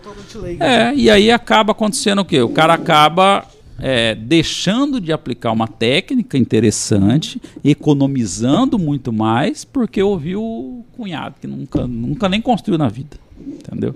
Então, assim, a gente tenta mudar isso. Hoje tem muitos métodos construtivos. O, a construção que todo mundo fala é de isopor e tal, que é EPS, na verdade, é uma alternativa. É, tem o steel frame, que o cara faz uma casa em dois meses, a casa fica pronta. Cara, essa de steel frame, no dia que eu tiver condições, eu vou construir. Eu vi uma dessa lá no Vila, Vila Toscana. Acho que é uma Mas casa é, modelo. é isopor, não é? Não, acho que é steel frame. Eu não vi essa, não. Não. Pelo menos o corretor me falou que era uma casa steel frame. É que hoje tá muito essa, essa- Ninguém sabe muito bem o que, que é o que. Ah, tá. entendeu? Pode ser. Então, às Mas vezes. era uma casa É. modelo que ele até falou que eu acho que é de um construtor. É, então essa de, é de Isopor é é, é. É diferença é muito de uma coisa para outra? Não, na verdade é o seguinte, é que tem coisa, porque a gente sempre fala pro cliente, isso aí é o futuro, é o futuro, mas você tem que ter consciência disso. Então, por exemplo, ah, eu quero ampliar minha casa, não é qualquer um que vai fazer, não, é o pedreiro lá da esquina que vai fazer para você. Então o cara tem que ter consciência. É igual ar-condicionado, a gente explica muito pro cliente. Hoje a gente tem, a gente está migrando para o ar-condicionado central, que é um ar-condicionado que nos Estados Unidos usa há muitos anos. Então hoje nós estamos migrando para casas de alto padrão, que é o forte nosso. A gente está tentando migrar, só que hoje tem uma ou duas pessoas que mexem com isso aqui em Rondonópolis.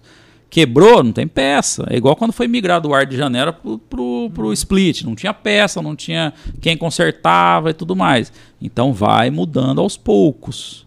Só que daí a gente sempre fala pro cliente, ó, isso aqui é o futuro, isso aqui é o que para você vai ser mais econômico, não sei o que, não sei o que, não sei o que, só que você vai ser a cobaia. É. Cobaia que eu digo assim, não em experiência de funcionar ou não. A cobaia é de às vezes não ter mão de obra específica, de não ter manutenção, de não ter essas coisas, entendeu? Então a gente deixa muito claro isso para o cliente, para depois falar, ah, você me indicou aquele negócio lá e deu errado, entendeu? A possibilidade de dar errado é pequena, mas pode tem uma possibilidade. Então a gente, é, como a gente está procurando alternativas, coisas novas e tal, daí tinha as feiras, né, antigamente, agora está voltando de novo, que parou com a pandemia. Então a gente sempre procurar se atualizar, entender melhor como funciona e tal, para indicar para os clientes as coisas que, que não vão dar dor de cabeça. Então hoje uma casa, não sei como é que vocês estão aí no universo de, de, de residencial, não sei como é que vocês estão, se vocês têm frequentado casas modernas, tá mais novas e tudo mais. Mas hoje, por exemplo, automação, não tem como você fazer uma casa sem automação mais, Verdade. cara. Não tem jeito, tudo é interligado. Então não tem como você voltar para trás. Então você vai fazer uma casa, tem que fazer já com cabeamento estruturado, pronto. O sistema de rede tem que ser perfeito, tem que funcionar. O cara tem que apertar um botão no celular, acender a luz de tal lugar, acender não sei o que, desligar a ar, fundar. É, até estava conversando com o Thiago Tropical. É, o Walmart nos Estados Unidos já está em teste isso aí, tem produtos com chip e tudo mais, o, o, produto. Então o produto foi pro lixo, saiu da rede lá, já avisa, você quer comprar novo, você quer que manda entregar tanto, não sei o que, automaticamente. Não tem volta mais. Isso não tem volta. Então, é, a gente precisa explicar para o cliente isso, porque senão ele vai ter uma casa nova, velha. Uma casa nova que não tem automação é uma casa velha. Hoje tudo é interligado, TV, celular, computador, Janela. tudo, tudo, tudo é interligado. Então não tem como você pensar na possibilidade de uma casa hoje de alto padrão, até baixo padrão, porque hoje tem sistemas baratos assim de fazer. É, com isso, aspiração central é outra coisa que ninguém sabe que existe, que nos Estados Unidos também é muito antigo. Então, aspiração central é um sistema extremamente simples, é uma coisa idiota se você for ver e é muito barato. Só que ninguém tem acesso a essa informação. Então você vai. É, aspiração central é um equipamento que normalmente a gente coloca na lavanderia, que é um aspiradorzão potente que fica lá, e é tudo tubulado. Então todos os cômodos do ambiente têm aspirador. Então você vai, ah, quero aspirar não sei o que, você puxa da parede uma mangueira, sai, aspira e tal, a mangueira volta de novo para dentro da parede e acabou aí. Ou gente que tem problema de asma, essas coisas é, deixa ligado o circulador, fica circulando o ar do ambiente 24 horas por dia. Então essas coisas são muito interessantes. Assim. Então, espaço gourmet, sei lá, você está lá, caiu uma cerveja, o cara pega o aspiradorzinho lá e suga a água, acabou o problema. Sujeira, vai varrendo no chão, no rodapé tem lá um negocinho, você levanta com o pé, já joga a sujeira ali e vai embora. Então é um negócio barato, mas muita, muito pouca gente tem essa informação, entendeu? Então a gente tenta mostrar isso para o cliente, fazer ele entender que se ele não fizer uma casa desse jeito, e assim, 99% dos prédios que a gente faz é em condomínio fechado, então é alto padrão. Uhum. É, essas casas de alto padrão elas vão ficar desvalorizadas, porque a casa que não tiver automação hoje, o cara vai optar por uma que tem. Com certeza absoluta. Então, consequentemente, o preço dela cai cai. Então a gente fala para o cliente. Então é, é, as empresas que fazem automação, aspiração e tudo mais, eles têm um estudo sobre isso e eles monitoram esse estudo assim, é, a demanda que isso está tendo em relação à compra e venda de, de imóveis. Então é, a, a se tiver um, uma casa, se for as mesmas, igual e tal, tal, tal, e ela for um pouquinho mais cara porque tem esse sistema, o cara prefere pagar um pouco a mais e ter isso do que não ter. Porque para colocar numa casa que não tem, tem que quebrar a casa inteira praticamente para fazer aspiração central, por exemplo. Uhum. É, automação até que tem sistemas Wi-Fi e tal, que é mais fácil de fazer. É, então, assim, é, os clientes estão optando por isso. Então a gente precisa explicar para eles, falar, ó, tem isso. Só que antes de fazer qualquer coisa, o que, que a gente faz? A gente precisa entender o tanto de dinheiro que o cliente tem para investir naquilo. Porque também tem cliente que não tem essa bala toda. Sim. Então a gente vai fazer o projeto, a primeira coisa que a gente pergunta para o cliente: quanto você imagina investir na sua casa? Aí o cliente, ah, não sei, o mínimo possível. Falo, o mínimo possível o é mínimo é muito é relativo. Porque o mínimo possível para o Blairo Mar, para mim, é o impossível. Então, é. não tem como ser, não tem como ser, ter esse tipo de parâmetro a gente começa a analisar. Então, primeiro, você imaginou uma casa de que tamanho? O cara, ah, não sei.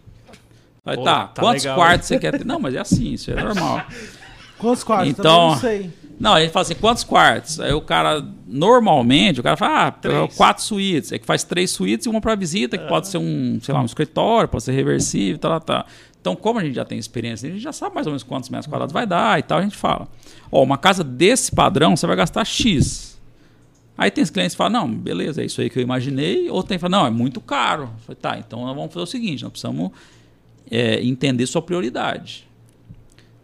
Daí a gente começa a analisar essas situações. Você tem X para investir na sua casa, só que você quer, sei lá, uma casa, vou dar um exemplo absurdo, 10 suítes. E quer um espaço gourmet gigante, quer uma garagem para cinco carros, quer não sei o que, mas o cara não tem dinheiro para fazer isso. Não, não, tô dando um exemplo. Ah, bom. o cara não tem dinheiro para fazer isso. Aí a gente fala, ó, o dinheiro que o senhor tem para fazer, dá para fazer isso, fazer isso, fazer isso. O que, que o senhor quer fazer? Quer arrumar mais dinheiro fora? Ou vai abrir mão de alguma coisa para a gente conseguir dar, fazer essa adequação aí?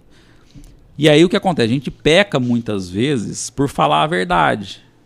Porque o que acontece? O, o pior dos casos que pode acontecer é o cara sonhou a vida inteira em fazer uma casa, sei lá, gastar 2 milhões na casa, e aí na hora que vai construir a casa, falta dinheiro. Aí o cara não consegue terminar, ou bota qualquer janela, bota qualquer piso, bota qualquer tudo, porque não- o dinheiro não deu. Então a gente tenta é, explicar o máximo possível para o cliente, falar assim, ó, o dinheiro que o senhor tem para fazer é isso. Ah, mas o fulano falou para mim que eu faço uma casa de tantos metros. Eu falei, não, faz, beleza, não tem problema. Só que vai ser o pior piso, a pior torneira, a pior janela, o pior tudo. Se o senhor quiser, dá para fazer. Nós não fazemos. Por que, que nós não fazemos desse jeito? Porque o cara vai ter dor de cabeça pro resto da vida. E ele vai culpar quem? O nosso escritório. Então, nós entendemos que tem clientes que, sei lá, que o cara ele quer acreditar no fulano de tal lá que falou para ele que ele faz uma casa de mil metros quadrados gastando 100 mil reais, entendeu? E tem clientes que valorizam esse tipo de, de informação, que a gente tem experiência, a gente sabe quanto gasta, a gente sabe quanto custa. Então eu até falo muitas vezes para cliente, assim, é, você vai fazer uma casa num condomínio fechado, não dá para você fazer a mesma casa num condomínio fechado que você faria na Coab. Porque ou você vai perder dinheiro, porque você está gastando um terreno absurdamente caro numa casa absurdamente barata, vai perder dinheiro. E a ideia não é essa. Então vende o terreno do senhor, então, compra num outro condomínio, sei lá, na rua, qualquer lugar, e constrói essa casa que o senhor está querendo. Ainda dá para viajar com a família. Então a gente Consultoria financeira, de graça aqui. então, assim, a gente tenta explicar o máximo possível para o cliente, entendeu? Então, a gente precisa, eu sempre falo muito para o cliente, assim, nós precisamos que, é, que você entenda que nós somos seu aliado, nós não somos seu adversário. Porque tem muita, essa cultura muito dos clientes, eles falam assim, ah, é, eu tenho, sei lá, 500 mil para gastar com móveis, mas eu vou falar para ele que eu só tenho 100, porque senão ele vai pegar um de 100 e falar que custa 500 para mim. Só que a nossa ideia não é essa, é justamente o contrário. Se o cara tem 500 para investir em imóveis, a gente vai fazer um projeto que o cara vai investir, vai ter uma qualidade de 500. Porque senão ele fala que tem 100, nós vamos botar um, uma- um que tem qualidade de 100, e aí o cara vai estar vai tá lá pronto o negócio e fala, nossa, mas ficou muito simples, não era isso que eu queria. Entendeu? Então o que a gente precisa é essa fidelidade. A gente precisa, a gente precisa que o cliente entenda que nós estamos lá cobrando o que a gente cobra justamente para valorizar o dinheiro que ele está investindo. Não estamos querendo ganhar Sim. dinheiro dele assim por fora. Tanto é que o nosso preço não é o mais barato que tem. Só que a gente sempre deixa muito claro isso. Nós precisamos que você entenda que nós não somos seu adversário, não. Nós, somos- nós queremos ser o seu aliado. E a gente quer economizar, quer comprar o mais barato. Só que o mais barato dentro dos melhores. Não adianta comprar o mais barato que existe, que não vai ser o melhor. Entendeu? E isso a gente tenta deixar muito É um claro. alinhamento de expectativa, né? Que a pior coisa é, tipo, depois da obra inteira lá, o cara pegar e falar, putz, Não, mas já aconteceu, cara, casos assim, ó, por exemplo. É, o cliente é deslumbrado, é cheio de amigo rico. Aí o cara vai na casa dos amigos, tem tudo móveis, não sei o que, móvel de tal marca, não sei o que. O cara botou na cabeça que ele quer aquilo. Só que ele não sabe quanto custa e às vezes ele não sabe o dinheiro que ele tem. Ele acha que o dinheiro que ele tem dá para fazer tudo duas vezes aquela casa e não dá. Aí a gente vai falar, a gente precisa entender o que o cliente tem para investir, para poder falar, ó, é melhor fazer aqui justamente para não frustrar, porque acontece muitas vezes é, do cliente falar assim, não, eu quero móvel de tal lugar. Ó, mas isso aqui não está no seu orçamento. O seu orçamento, o senhor falou que tem tanto para gastar e esse tanto não dá para fazer aqui. Não, mas eu quero é nessa loja, porque meus amigos têm nessa loja, porque não sei o quê. pá. Beleza. Aí você vai lá, faz o orçamento na loja, o cliente, nossa senhora, mas dá para fazer outra casa. A cozinha Fala, mas eu avisei 50 o mil. senhor que dá para fazer outra casa. Eu avisei, você que não quis acreditar, mas eu avisei. Então vamos lá na outra, então. Aí o que, que acontece? Ele perde tempo, eu perco tempo, Sim. no escritório perde tempo, a loja perde tempo e frustra a esposa ou o marido, no caso. Aí a pessoa já tá com aquele sonho que ela já viu o projeto pronto do que estava lá, nada que você fizer daí para frente vai, vai prestar para ela, porque ela já tá com aquilo na cabeça. Então a gente tenta trabalhar muito isso para não acontecer essa frustração, entendeu? A gente precisa entender o que o cliente tem para gastar. E o que ele tem para gastar, às vezes, não é o que ele acha que ele tem. Esse é o problema. Esse, esse, Entendeu? Eu gosto muito de acompanhar React do Casimiro. E aí ele é um, um youtuber e tal, famosíssimo assim. E aí ele fez um react do da casa do Yannis, que ele um cara fudido assim que vem de casa lá nos Estados Unidos.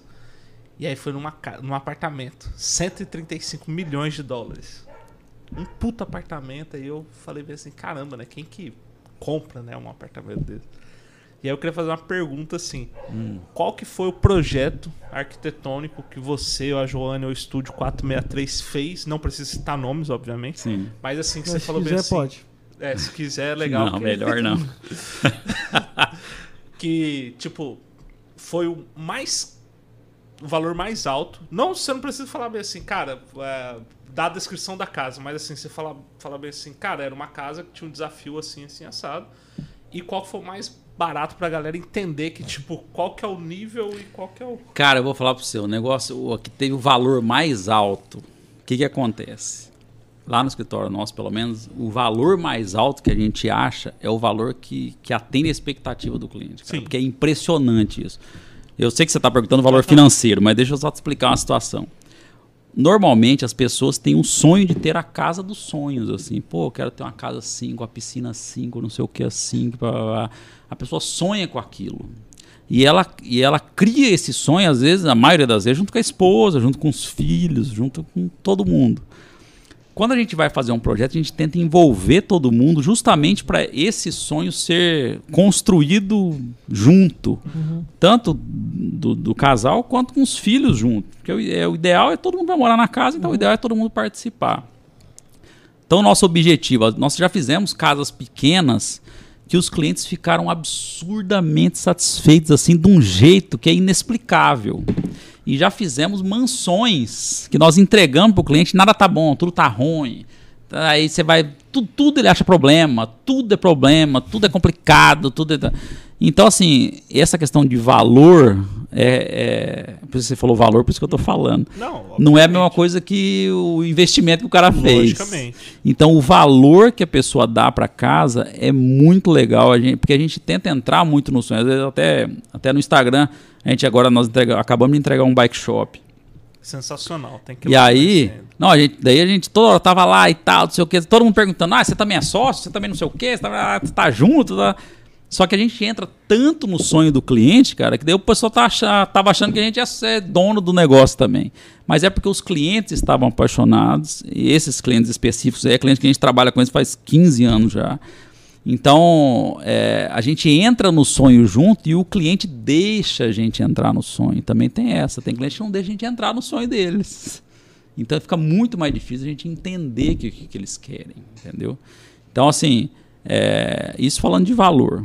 Agora, falando de custo, cara, é muito difícil eu te falar agora, porque o mercado desse dois anos para cá duplicou de preço. É. Então, tem casos que nós fizemos há 5, 10 anos atrás que hoje valeriam absurdamente mais, assim. Questão de Entendeu? acabamento, de É, negócio, tudo. então é difícil eu te falar, porque, por exemplo, há um ano, um ano e meio atrás, uma telha de 40 reais, hoje está mais de 100 reais tá, a telha. Então é difícil eu te falar a questão de custo, porque tem casas que nós fizemos, sei lá, 5, 10 anos atrás, que tem- teria hoje muito mais valor do que nós fizemos essa última, que Mas ficou mais assim, cara. Só, só, Entendeu? só fala assim. Você já fez, já tocou um projeto de mais de 5 milhões, custo final de. Já, tranquilo, isso aí tem Tranquilo. bastante. Ah, tá. Porque acontece o seguinte, Quando o- Lopes tem casa assim de mais de 10, 15 milhões? tem, De Tem, custo, tem. de custo, não de valor. Tem. Valor tem, final. Tem, tem, porque não é só a casa, é terreno também. Não, terreno, Ah, sim, tudo. sim. Terreno e casa. O imóvel, em Aham, geral. sim. Tem. Tem. É porque o negócio é o seguinte, cara. é outro universo, na verdade. Então, é, quando a gente. É, um dos primeiros clientes nós, nós vamos fechar um projeto, por exemplo. E aí. é, fechar o projeto, fazer o projeto de interior, por exemplo. E nós falamos, cara, vamos colocar tal coisa assim, assim. O cliente não vai comprar. O cliente não vai, caro demais. O cliente não vai querer esse lustre e tal. Tá, vamos pôr, não custa, vamos pôr. Ficou top, coisa mais linda no 3D e tal, tal, tal, assim, assim, mas um lustre que custava tipo 200 e poucos mil reais. Aí fala, ah, vamos pôr, né? Vai Tamo que- aí, né? Qualquer coisa só diminui o tamanho dele. Aí, rapaz, a gente apresenta pro cliente, fala, então, tal, esse aqui, pá, apresenta o 3D e tal, coisa mais linda. Tal, tal. Então, daí o cliente, ah, quanto é que tá esse lustre? tal? Quanto é que vai ficar, né? Tá bonito, tá? Ah, então, né? A gente fica daquele jeito novinho, tal, pra achar um mais barato, tal, mas nós achamos esse aqui, mas é bonito, porque é cristal, porque não sei o quê, porque tá lá, e aquela floriana, Qual que é tal, tal, tal, tal, tal. Aí o cara, ah, quanto é que custa? Ah, 200. Quanto? Quanto? Não, 200. Tal. Tá, vi aí. Aí o cara olha e fala assim: ah, tá bom o preço, tá bom, beleza. Tipo assim, naturalmente, entendeu? Caramba. Aí o que acontece? Nós começamos a entender que a gente trabalha com outro universo de cliente. Que é um universo de um cliente que tem grana de verdade, mas também nós temos o cliente que faz financiamento, que faz financia na Caixa Econômica. normal isso acontecer. Então, a gente entende que tem vários nichos de mercado, nós escolhemos um para trabalhar. E é isso que eu falo, é um amadurecimento que a gente vem passando. Até hoje a gente está amadurecendo e a ideia é amadurecer por resto da vida. Então, é, essa questão de nicho de mercado é muito importante ter, porque você tem agência, você sabe como é que funciona, cara. Então, para isso, nós temos aí o, o, o, o escritório nosso físico, que é o Estúdio 463, e nós temos o Arquiteto Online, que é para atender um outro mercado de, de projeto, de público, que é meuarquitetoonline.com.br, que é cliente entra, compra tudo pelo site, faz tudo pelo site, projeto pelo site, faz tudo lá. Então nós entendemos que tem nichos diferentes e nós temos, nós, nós atendemos os dois nichos. Tem os intermediários aí, mas a ideia nossa é atender alto padrão e o cara que quer lá baratinho, ah, quero só fazer tal coisa e tal. Só que não vai ser um projeto 100% exclusivo, não vai ter a dedicação que tem, não vai ter a quantidade de detalhes que tem, mas isso o cara está ciente, porque ele está pagando pouco, então a exigência também diminui muito. Então, é uma forma que nós encontramos de atender outro, outro nicho sem prejudicar o andamento do nosso escritório. O escritório, o Estúdio 463 é os 463 e, e o meu arquiteto online é o meu arquiteto online que tem outro, outro pessoal trabalhando. Outra pegada. Não tem nada a ver.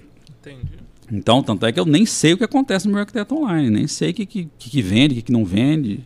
Não, não sei como é que funciona, assim, quem atende. Eu tenho o pessoal que atende lá, mas eu não sei quem que está atendendo, quantos projetos estão fazendo. Não, eu sei pela, pelo resumo. Pelo valor Mas não sei o nome conta. do cliente está fazendo, eu não sei te falar quem que é que faz.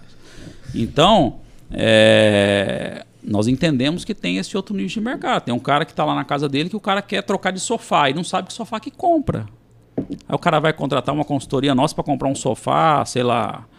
O cara não tem muita grana e tal, não, nem precisa disso. O cara pode comprar qualquer sofá e tal. Aí o cara vai lá, contrata uma hora de consultoria, tem a hora de consultoria, ele vai, ó, tira foto do ambiente, tal, tal, o pessoal manda lá, ó, o seu sofá pode ser esse, esse, esse, compra tal. O cara vai na loja, manda foto, se ele comprar, pode comprar várias horas de consultoria também. Compra a hora, tá, beleza, ah, compra esse, beleza, o cara compra, fica satisfeito, acaba ali, zerou ali a conta, entendeu? Então, são nichos de mercado, e nós demoramos para entender isso. Entendeu? A gente achava que tinha que fazer tudo, tem que pegar tudo, tem que fazer, tem que não sei o quê, parará. Só que daí é cai naquele problema, que a gente tinha 40 e poucos projetos em andamento, e aí ia desde casinha até mansão. E aí ficava naquela situação, porque a gente não atendia direito o cliente, ficava naquela coisa assim, ah, o cliente vai atender, daí a, a atenção que você dá para um cliente de, de, de alto padrão tem que ser o mesmo do, do baixo ali que contratou a gente, o cara contratou a gente. Então nós entendemos que o nicho de mercado do 463 é alto padrão e o Mercantile Online é o padrão mais, mais baixo, Mais entendeu? Eu acessível. tenho uma, uma dúvida agora como um potencial cliente, não em alto padrão, porque vai demorar um tempo ainda, se tudo der certo. Meu arquiteto online. Não, não, diferente. Eu comprei um apartamento. Sub- Vamos supor, comprei um apartamento. No Esplendor.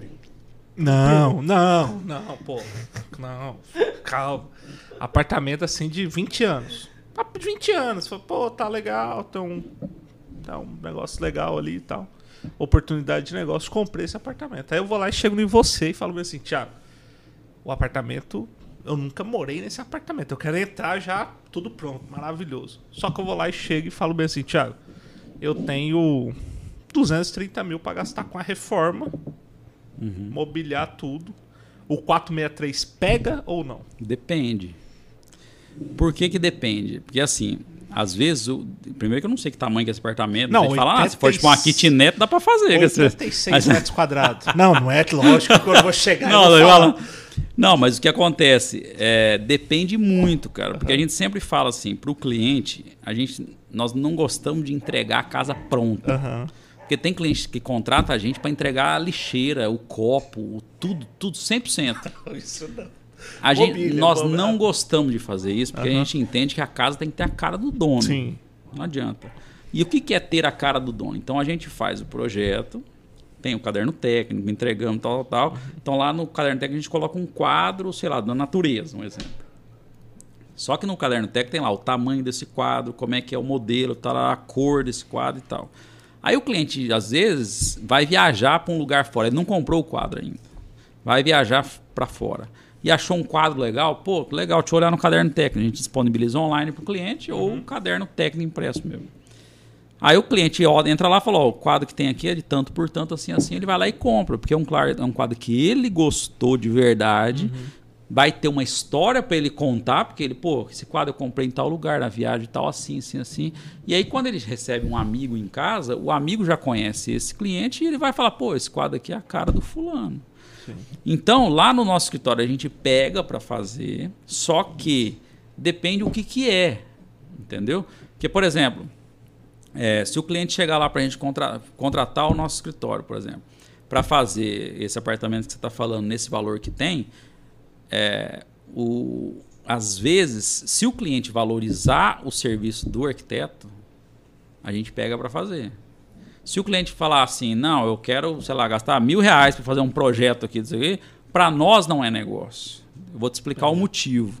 Porque nós vamos entregar muito mais que mil reais para você. Não, Então, o certeza. nosso, pro- o nosso custo operacional é relativamente alto, porque a gente entrega muita coisa para o cliente. Então, como a gente entrega muita coisa, o custo acaba ficando um pouco assim, diferente do, do, sei lá, do mercado em geral, um exemplo. Porque não tem como comparar, cara. Uma pessoa, sei lá, que mora com os pais, o escritório é em casa, não tem custo com isso. Nós temos um custo operacional, então não dá para gente pegar, ah, vou pegar baratinho para fazer, entendeu? Para nós não compensa.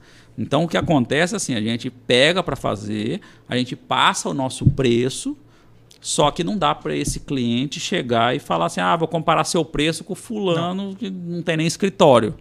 Então é muito complicado. A agência passa por isso, você É um sabe como é que pre- funciona. Isso, isso eu já falei muito, cara. Em, dentro de agência, assim, falei, cara, não tem como comparar o meu preço com o preço Não de tem agência. jeito, não tem dá. jeito. Então, assim, e é uma coisa que nós demoramos para entender. Porque a gente fala assim, pô, mas como que eu não vou pegar, cara? Como é que eu não vou pegar o serviço? Como é que tal, tal? Só que daí você pega, não atende direito, o cara fica puto que você é pior. Não vale a pena. Então é melhor você pegar quem valoriza o serviço, quem entende o porquê que custa aquilo. E aí o cara sai falando bem de você pro resto da vida. Vai construir para você pro resto da vida. Tem clientes nossos que a gente construiu a casa dos pais, construiu a casa dos filhos e agora estão chegando os netos para a gente começar a construir. Então, é, pra, a ideia nossa é justamente essa, entendeu? É, é, é ter um histórico, entender, atender os amigos da pessoa. Porque a gente vai entrando nesse ciclo, a gente sabe como é que, o- que os, que os clientes convivem entre si, é, entre as amizades, entendeu? Então a gente consegue entender como é que é. Tem cliente que gosta mais, sei lá, de fazer churrasco com lenha e clientes que não gostam de fazer com lenha. Então a gente já sabe. Então aquele ciclo de amizade gosta de fazer churrasco com lenha, a gente já sabe. Então a churrasqueira é diferente, o tipo de, de, de- de estrutura de churrasqueira tem que ser diferente. Então eu estou dizendo isso aí, mas é assim, uma gota num oceano, Sim. que é muita particularidade que tem, entendeu? Então, Tiago, um, de- um projeto assim, de, uma, de um, um padrão médio que vocês atendem, é quanto tempo até entrega? o projeto em É, si, o projeto. Hoje a gente está pedindo 120 dias para entregar projeto. Só que está pouco. Nós estamos tendo que voar para fazer. Então hoje a gente não consegue pegar muitos projetos para fazer porque a gente é, é um processo, é um processo, o projeto é muito detalhado, então demora para a gente conseguir fazer. É, 120 dias a 4 meses. né? Entendeu? É. Então, é, um, é, um, é muita coisa que a gente entrega para o cliente, justamente para não voltar. Eu sempre falo para o cliente assim: isso, fazer projeto é igual você ir viajar para praia. Ninguém fala assim do dia para noite, ah, vou para praia. Liga lá, compra uma passagem, não compra biquíni, não reserva hotel, não compra protetor, não, não arruma boia para o filho. Ninguém faz isso. O cara programa a viagem um ano antes de, de viajar. Entendeu? E é o que a gente quer plantar na cabeça de todo mundo. A pessoa entender que viajar é igual construir. O cara tem que ter um planejamento. Não adianta o cara falar assim, ah, quero começar minha casa daqui dois meses. Não vai ter um projeto que presta em dois meses. Isso eu te garanto com certeza absoluta. Vai ter um projeto meia boca. E aí o que acontece? Vem com defeito, o cara fez errado, construiu faltando tal coisa, e tarará e tarará. E aí, para nós, não é negócio. O cara vai falar, pô, o pessoal lá do escritório fez faltando coisa, tá faltando não sei o quê, faltando detalhe de tal coisa. Então, já aconteceu muito, cara. Cliente chegar para nós e falar, ah, quero o projeto, preciso em dois meses, tem que ter, porque tá, vai começar a chuva, não sei o que. Vamos fazer o seguinte, espera um pouco, vamos fazer esse negócio bem pensadinho. É uma casa pro resto da vida, teoricamente. Uhum pensa em tudo, pega o projeto, leva para casa, fica lá pensando, você imaginando entrando no projeto, como é que é, como é que vai ser. Isso aí tem dado muito resultado, porque o cliente começa a entrar no universo do projeto, começa a entender como é que é. Ele vê o 3D, ele imagina, ah, eu subi nessa escada aqui, vou chegar em tal lugar, daqui eu vou ver tal coisa, porque não sei o quê. Aí o cara começa a ter essa visão tridimensional da casa dele, e ele começa a entrar nesse universo. Então, tem muitas coisas que nós especificamos no projeto e nós mesmos falamos assim: não, depois de conhecer melhor o casal, vamos assim, gente, vamos, vamos mudar tal coisa. Aquilo que nós aprovamos no projeto lá não vai ficar legal. Vamos fazer tal coisa por causa disso, por causa disso, por causa disso. Aí eles, nossa, é mesmo, a gente não tinha visto isso e a gente é desse jeito mesmo, tal, entendeu? Então a gente é, a ideia nossa é entrar na vida do cliente, uhum. para o cliente entender como funciona, por que, que é daquele jeito, para que está fazendo aquilo, entendeu? Para o cara ficar satisfeito pro resto da vida. Então, assim, um projeto perfeito não existe, 100%. Difícil. Mas a gente tenta chegar no 100%. Entendeu? No máximo possível. E, tipo, nesse, nesse prazo de 120 dias, vai tendo é, comunicação, vocês com clientes e tal? Ou é só um brief primário até a entrega do Não, projeto? Não, tem sempre. Tem assim, até a fase de aprovação de projeto de interiores. Dali para frente não tem mais, porque daí entra a parte burocrática uhum. que é detalhamento e tudo mais, que daí não depende do cliente, porque o cliente já escolheu tudo antes, revestimentos Entendi. e tal. Então, dois meses aí desses quatro são direto contato com o cliente desses, desses outros dois meses é a parte burocrática que tem para desenvolver todos os projetos, detalhamento, orçamentação, não sei o que e tal. Tudo. Não, o render já aprovou já antes, já foi, já antes. foi antes. Ah, entendi. O render então, já assim, foi tudo antes. Os quatro meses era no seguinte: o cliente entrou na sua, na até sua empresa. Começar a obra. Até, até ele obra. chegar e falar assim: ó, o engenheiro tá aqui e é ah, isso. Até começar a obra. Eu, eu é porque eu, eu tinha entendido, eu tinha entendido que era quatro meses para apresentar. apresentar projeto. Não, tá doido aí. aí nem eu ia me contratar. eu entendi isso também. Eu também entendi. Não, não tem eu, como. Eu falei assim, na minha cabeça foi assim, caramba, até que é pouco tempo, né? Não, não. Não, o projeto a gente faz relativamente rápido, pensando assim, uhum. porque o problema são os detalhamentos, é muito detalhe, é muita coisa. Então não tem como a gente fazer com um prazo muito curtinho, assim, uhum. entendeu? Entendi. Então é basicamente é dois meses ali, batidão com o cliente, aprova, olha, vai na loja, escolhe revestimento, não sei o que, blá, blá, e aí o resto disso aí é tudo detalhe, tudo detalhamento. O seu amor pela arquitetura foi desde pequeno ou teve algum. Cara, eu não tinha como não ser arquiteto ou engenheiro, porque desde o meu bisavô ele já era engenheiro, então Sério? é a minha família inteira. Caramba. Aí é, é engenheiro, engenheira, meu pai é engenheiro, eu resolvi ser arquiteto. Aí minha esposa também, o pai dela é engenheiro, o irmão dela é engenheiro, a família toda é engenheiro, então não tinha escapatória. E meu filho certamente vai ser um dos dois. E pelo jeito. no, pelo jeito. A pressão. E ele gosta, então. Ele gosta. Ele gosta. Tiago, hum, é, vê se eu tô errado, mas teve uma Sim. época. Sim. Sim. Pô, eu acho que eu falei demais. Aqui horas são? Pô, 10 horas Mas da noite já. Não, eu não. Eu tô ah, só andar de bicicleta amanhã cedo. Oh, tá tranquilo. Bicicleta pega amanhã mais cedo. uma cervejinha ali pro. pro bicicleta amanhã cedo. Bicicleta amanhã cedo, 5 horas da manhã. É, isso. Vida fitness. Me corrija se eu tiver errado assim, mas eu lembro muito assim que você tinha um, uma assinatura no seu projeto muito marcante. E aí Pô, eu não sei. Vai falar, ah, vamos ver, vamos ver o que, e que é. E aí eu não sei ah. se de fato era só você que fazia ah, isso, ou se muitas pessoas te copiaram por isso. Ah. Que era aquele círculos. As bolas, puta. Até minha logo era. Tinha uma época que minha logo era o Thiago umas bolinhas saindo do Y, assim. isso. assim. Cara, era umas bolinhas laranjadas. Era os círculos no pilar. Era... Não era da negócio? Eu não sei porque eu invoquei com esse negócio de bola. Tudo, tudo. Cara. Aí teve até um outro, um arquiteto, ele acho que nem tá mais aqui, faz tempo que eu não vejo. Ele trabalhava na prefeitura na época, ele fez uma casa atrás do shopping, que tinha um, uma bola assim, né? Aí liguei pra ele e falei assim, e todo mundo falava assim: ah, você tá fazendo a atrás do shopping, né? Eu falei, não, não sou eu não. Até o, acho que era Marcos, não sei o que é o nome dele. Não, não sou eu não. Tal. Daí eu liguei pra ele, falei, pô, bicho, todo mundo tá ligando pra mim perguntando se eu que tô fazendo a casa atrás do shopping e tal. Aí ele falou assim, ah, vai dizer que você que inventou o sol também, que é redondo, você que inventou o sol. falei, não. Mas que eu não sei por quê, que eu comecei a inventar esse negócio de bola, todo lugar eu botava bola. Mas, cara, foi tipo, foi, sei lá, 2011, Também não sei quanto é que foi, 2012, não. cara. Era incrível. Pa- Parecia não, que pô, todo- foi antes disso. Foi antes Foi disso? porque eu casei em 2011, 2012.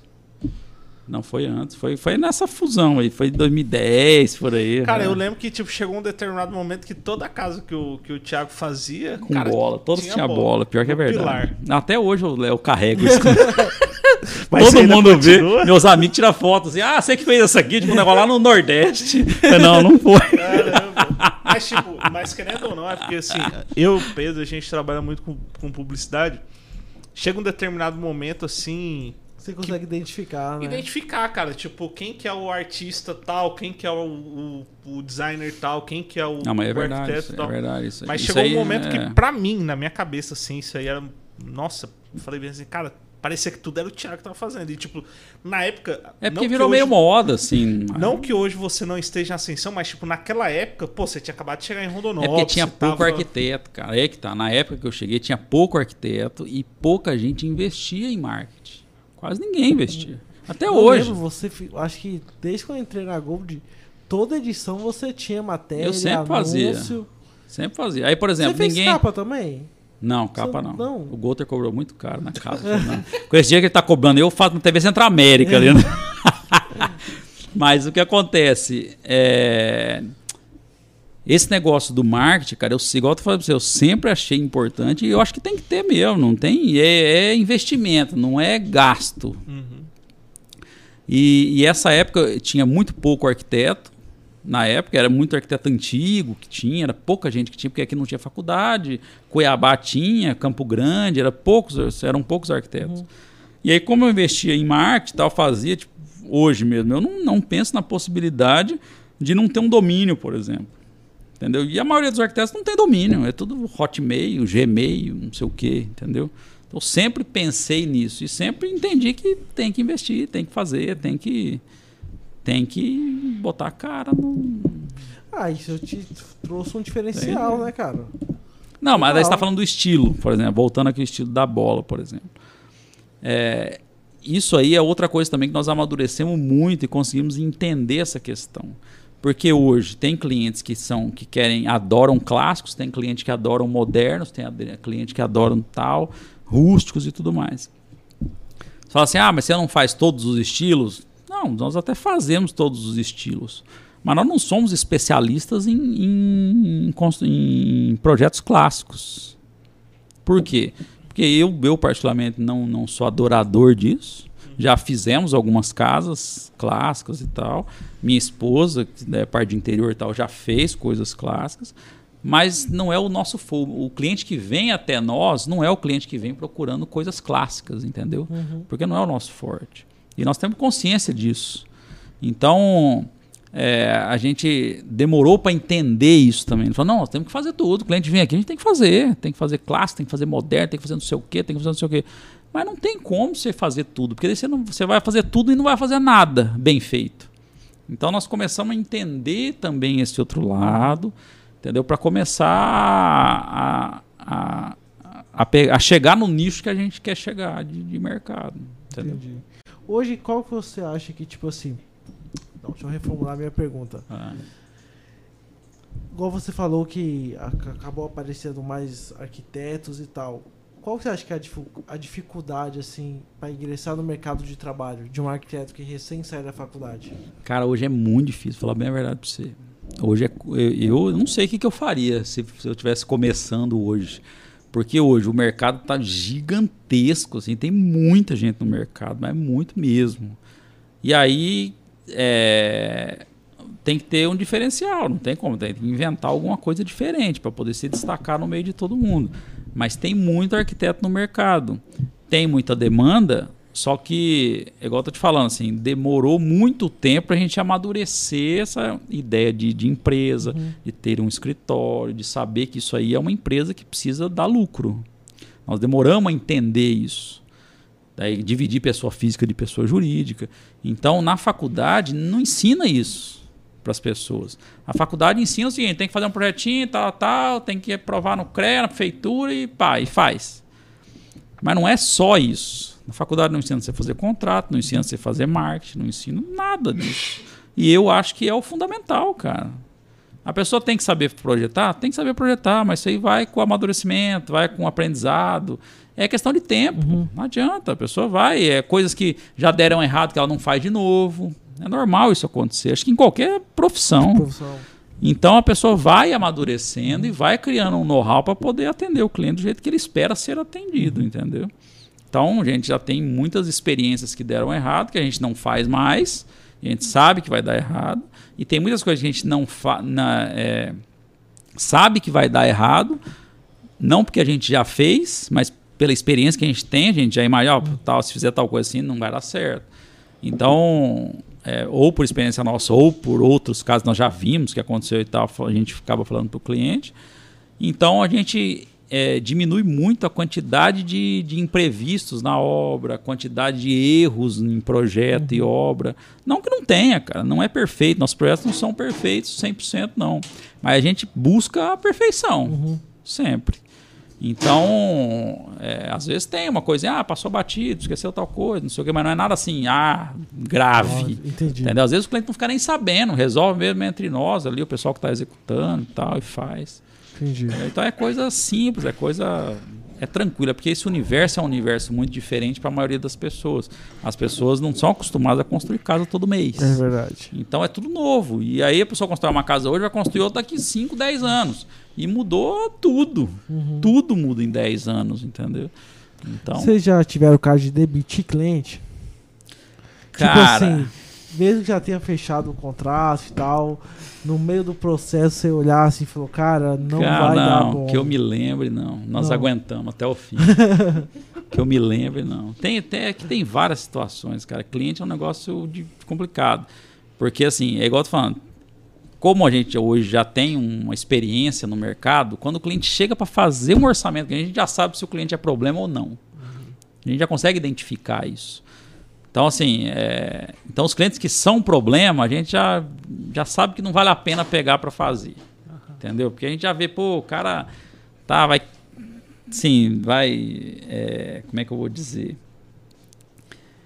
Ele vai comprar o seu serviço, mas na verdade na cabeça dele está comprando sua alma, uhum. entendeu? Obviamente. Então assim, é, a gente procura pegar clientes que valorizam o nosso serviço, que já conhecem o nosso serviço, quando o cliente chega e fala assim, ah, estou fazendo orçamento aí nos arquitetos e tal, tal, tal. Eu falo assim, ó, a pior coisa que você está fazendo é isso. Antes de eu passar preço, antes de passar qualquer coisa. Eu falo assim, ó, hoje tem rede social, hoje está fácil de você ver o que o cliente faz, o que o arquiteto faz, o que não faz. Olha o que você gosta e vai naquele. Vai conversar, vê se tem uma harmonia, uma sintonia. Não importa o preço que ele cobre. E vai ser muito mais barato que o preço da obra. E se você não gostar do cliente, do, do arquiteto, vai ficar muito mais caro que o preço da obra. Porque você vai ter um desgaste absurdo, você não vai aguentar ver a cara do cara. Então, assim, se identifique com, os, com, com o profissional e paga o que ele cobra, é o valor dele. E ponto. Todo mundo vai ficar satisfeito, o cara vai trabalhar satisfeito, o cliente vai estar satisfeito porque vai estar sendo bem atendido, vai atender as expectativas. Então, não faça orçamento igual compra carro. Entendeu? Eu falo muito para cliente, antes de. Na primeira reunião que a gente tem, sempre, antes do cara contratar, enquanto o cara vai fazer o orçamento, eu sempre falo isso. Então não dá para fazer comparativos de preço de projeto, porque é muito relativo, cara. Aí às vezes, antes o cara ia lá para orçar, eu falei, então vamos fazer o seguinte, compara meu preço com o do Niemeyer, então, que você vai ver que o meu é mais barato. É. Depende de quem que você está comparando o preço. O cara, ah, porque o seu está muito caro. Eu falei, hum, não é caro. É que a pessoa que te orçou isso aí, ela faz a mesma coisa que eu estou te oferecendo aqui exatamente igual, aí é que está o problema. Nem sempre é. Entendeu? Pode ser que seja. Mas o preço nosso é esse, porque nós temos um custo operacional, o custo operacional nosso é X, eu preciso, além de pagar o meu custo, eu preciso ter lucro, eu preciso viver. É importante. O Então- Theo precisa de leite. Exatamente. Não, o Thiago tem que comprar os carros dele. Leite É. em pop, você tem leite em pop. Então, Tem que ter SX, né? Tem que ter SX. Você é apaixonado eu acho que a Mitsubishi marca, tinha que me patrocinar, eu acho, porque... Você é um Vou dos poucos você. caras que é apaixonado pela SX. Rapaz, eu sou conheço. apaixonado, sou apaixonado nesse cara. Sempre foi. SX? Não, sempre não, pô. Mas antes, Mas desde quando lançou a SX no Brasil. desde quando lançou, eu sempre tive. É. Você tinha uma que tinha É. duas faixas laranja, não era? Ah, a baianada foi Não. grande. Eu tive uma que tinha uma faixa cinza. É, Ela era preta, tinha faixa cinza. Depois preta, tinha faixa laranja. Depois uma branca com a faixa azul. Depois a branca com faixa cinza. E a faixa laranja, não teve? Teve, na Teve. preta. Ah, preta. Na preta tinha faixa laranja. Não era branca, não? Não, Não. tinha cinza. Ah. Não. Não, na branca. Não, é que antes de dar SX eu tinha um Soul, Kia Soul. E aí eu botei uma faixa laranja. Ele era branco, eu botei a faixa laranja e cinza, duas faixas. Nossa. Não é baianada, baianada. É, faz parte da vida. Isso aí é evolução. Antigamente eu arrancava escapamento de carro pra fazer barulho. né? Hoje eu quero mais silêncio. O carro tem que ser mais silencioso possível, mais limpo possível. Hoje tem faixa, né? Nem fumê não tem no meu carro. Tem faixa da SX? Não, não tem. Hoje eu botei, mandei botar adesivo atrás onde eu boto transbike pra eu carregar a bicicleta, porque eu tava riscando tudo a pintura, eu falei, não, botei adesivo transparente. Só. Hoje você tá mais minimalista. Não. Não, eu tô, mais, tô menos baiano. Cara, eu tava olhando, assim, você tava falando sobre o- os clientes, assim, né? De tipo, cara, tem cliente que é perfil assim, perfil assim. Eu acho que eu seria um ótimo cliente, assim, um ótimo cliente. Porque, cara, eu tenho as minhas coisas, assim, que é muito pré-definidas. Então, Tá assim, bom. tipo. Esse ia ser o cara que o Thiago ia demitir. Não, não, jamais. jamais. Eu seria um ótimo cliente, porque assim, eu acho que às vezes, às vezes, Só às vezes. ambientes que nem assim, que, que tem um convívio muito das pessoas, você não precisa ter um ambiente, tipo, muito. Porque o interessante é as pessoas, tipo, uma cozinha gourmet, que você vai receber os seus amigos, você não precisa ser, tipo, ai, cada cantinho tem um detalhe. Não, cara, faz um negócio, porque o interessante ali é as pessoas, é o que que vai se fazer ali. Aí que nem, pô, você vai ter uma sala. Deixa o negócio um pouquinho mais arte. Pode ter a televisão, mas tem um quadro, tem uns negócios. Então, assim, essa definição na minha cabeça do meu jeito, eu tenho. Então, assim, acho que chegaria lá e falaria assim, cara, referência, Thiago, eu tenho aqui, ó, 800 referência, cara. É isso que eu gosto. Aí você vai olhar e falar bem assim, cara, isso aqui não bate com isso, não condiz com isso e tal. E no final você vai olhar e falar bem assim, cara, eu acho que é mais ou menos isso. É, mas a ideia é justamente essa. Mas você Então, já assim, teve cliente assim que tipo chegou assim, Thiago, é com você? Teve um É, monte. tipo você falou, cara. Teve. O cara tem um- chegou e falou assim, cara, o seu- teve até uns, sei lá, uns, um, ano, um ano e meio atrás. O cliente falou assim, cara, e a mulher assim apaixonada, que a gente tava mostrando as coisas, tal, como é que a gente fazia, não sei o que. Você via que o olho da mulher tava brilhando, assim. Aí passamos o preço pro cliente, tal, tal, tal. Porque normalmente a gente faz duas reuniões. Uma que a gente entende o que o cliente quer e outra que a gente passa o orçamento. E aí, nessa segunda reunião, né, que a gente foi passar o orçamento tal, a mulher daí foi, tal, tal, o olho da mulher tava vidrado, assim, tal. Passamos o orçamento, o cara, vixe, ficou pesado, tal, não sei o que, parará, parará. Eu expliquei pra ele o que que era, por que que era, pra, por que que tava, que tinha aquele valor todo, o cara já tava contratando, era um monte de gente junto, não era só um arquiteto, já tava todos os projetos, orçamento, não sei o que, parará, parará. Ele falou assim, cara, meu seu projeto ficou 330% mais caro que dos outros arquitetos que nós orçamos aqui em média. Mas eu vou fechar com você por causa da cara que minha mulher tá fazendo. Olha a cara dela. E você- Caramba. Isso é massa. É. Porque o que acontece, cara? Você trabalha num gás que não tem, não tem. Você sabe como é que é, pô. Tem clientes e clientes. Então, quando o cliente dá a carta branca pra você, você vê que o cara quer o seu serviço, é totalmente diferente. Pô, acho E que o projeto foi top? Desse Foi cliente? massa, massa. fluiu bem, assim, e tal. Só que aconteceu um problema nesse meio tempo, que o cliente passou um orçamento pra gente. E aí esse mercado do ano passado aí Ah, foi totalmente maluco, Foi cara. foda. Nós fizemos um projeto para gastar tanto, e aí o cara foi começar a obra agora, foi fazer refazer o orçamento, quase que dobrou o preço da casa. Caramba. E aí é um desafio agora. Nossa. É. Aí teve que recorrer pro Banco do Brasil, Caixa. Não, na verdade já estava em banco, era de banco esse cliente. Mas o problema é que assim, extrapola demais o orçamento do cara. Uhum. A parcela que o cara tem que pagar e dobra. Entendeu? Então é outro. Aí o que acontece? Aí a gente tem que arrumar alternativas. Então, o- o piso que a gente tinha colocado, vamos botar um tal que parece tal. Uhum.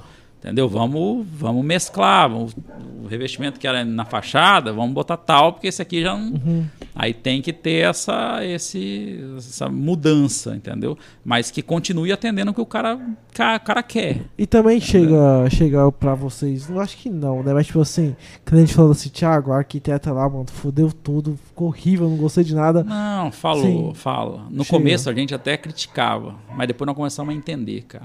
Porque assim, um monte de gente deve não gostar da gente também, deve ter problema, o cara fala mal da gente, é normal, cara. Isso é normal acontecer em qualquer de serviço é normal. normal. E aí quando o cliente, como nós já tivemos problemas com clientes, que é normal ter, esse mesmo arquiteto pode ter tido esse problema com o cliente. E é o que eu falo, cara. Se identifique com o profissional e contrate o cara. Não vai por causa que o cara é mais barato, não. Que é fria. Não faz isso. O cara está contratando um serviço. Quando ele está contratando um serviço, ele está pagando por aquilo, ele quer ser atendido por aquilo que ele está pagando, teoricamente. E aí, às vezes, o cara não atende a expectativa dele, aí o cara arrepia. Entendeu? Ou então ele não se entende com a mulher, o briefing foi mal feito, não consegue entender, porque já aconteceu o caso. De ir cliente no escritório. A gente sempre gosta que vá pelo menos o casal. Além dos filhos, né? Pelo menos o casal. E aí teve uma cliente nossa, não, só eu mesmo, eu que resolvo, a mulher. Porque meu marido falou que eu a carta branca, que não sei o quê, que não sei o quê. Tem certeza, não precisamos que ele tinha- esteja junto, pelo menos na reunião inicial. Não, ele falou para fazer tudo, não sei o quê, pá, pá, pá, beleza. Fizemos o projeto da mulher, tudo, ela apaixonou, coisa mais linda do mundo e era a coisa mais clássica. A hora que apresentamos lá, que deu uma apresentação, ele foi junto. Na apresentação Chegou lá e falou assim: não, mas não é isso que eu queria, não. "Ah, ela falou que era, o que ele queria era isso aí. Falou, não, senhor, cadê minha máquina de fliperama? Na sala. No Espaço Gourmet, é um apartamento. Ó, Cadê minha máquina de fliperama? putz. Falei, mas ela não falou que tinha que ter máquina de fliperama. Ela, ah, mas na sala? Tipo, ela falou assim, ela sabia que ele queria, mas ela não queria. Nossa. Entendeu? Então, por isso que é importante os dois estarem juntos, cara, pra gente entender. Aí, quando a gente faz o briefing, a gente faz o briefing separado. Faz o casal, a mulher re- preenche um briefing e o homem preenche outro briefing, separadamente. A gente analisa os dois briefings, porque tem mulher que gosta clássico e, e o cara moderno, ou vice-versa e tal. E a gente precisa entender qual vai prevalecer, qual ideia vai prevalecer. Entendeu? Então, pra gente fazer tudo, fazer o. Já rolou de separar durante a obra, Que eu assim? saiba, não, não, pelo menos. Casal que separa. Não passamos por Tipo isso. assim, começou não. o casal, então, Thiago, agora é só eu. Não, Não. cara. Teve um que fez pra amante. Teve um cara que fez pra amante. Mentira! Sério, cara? Maravilhoso. O cara deu. O cara contratou a gente pra fazer pra amante dele a casa. e ele falou, tipo, Falou, ele falou assim, não, é um relacionamento que eu tenho fora do casamento, não sei o. Sério, o cara foi abertaço com vocês. E era um cara que eu nunca ia falar que tinha relacionamento fora do casamento. assim. É, putz, É não é aquele cara. possível. Não é O possível. cara falou, é. pô, a gente tá precisando dar uma bombada no podcast. Falei quem que é. No momento essa audiência aqui, Pior dá pra eu fazer nunca esse corte. cara aqui na cidade. Aí, é nunca perigoso mais. você falar isso. Aí, ó, tá vendo? Já deu uma dica. Ah, não, mas tem bastante. dica. O não. cara sumiu, aí, ó. Empresário que some. Mas é engraçado. Cara, Cara, isso é engraçado, hein? Ele fez, pagou tudo e tal, mas a gente conversava só com a mulher. Aí fez com a mulher, tudo resolveu, beleza. fez a casa? Fez a casa. Que top. Cara, uma pergunta. Top, cara. cara assim, foda, hein? tirando o amante, né, que vai fazer casa pra outra. é, qual que é a porcentagem assim que buscam o serviço de vocês? É só casal ou tem muita gente solteira? Tem solteiro, sim, que também fala. assim? 99% casal. É. 99. É porque assim, normalmente. É assim, é até engraçado isso, cara. Porque assim, nós não fazemos mais obra na rua. Em casa, na rua. Não é porque a gente não quer, porque ninguém procura a gente para fazer mais. Não sei por qual motivo. Então a, a gente.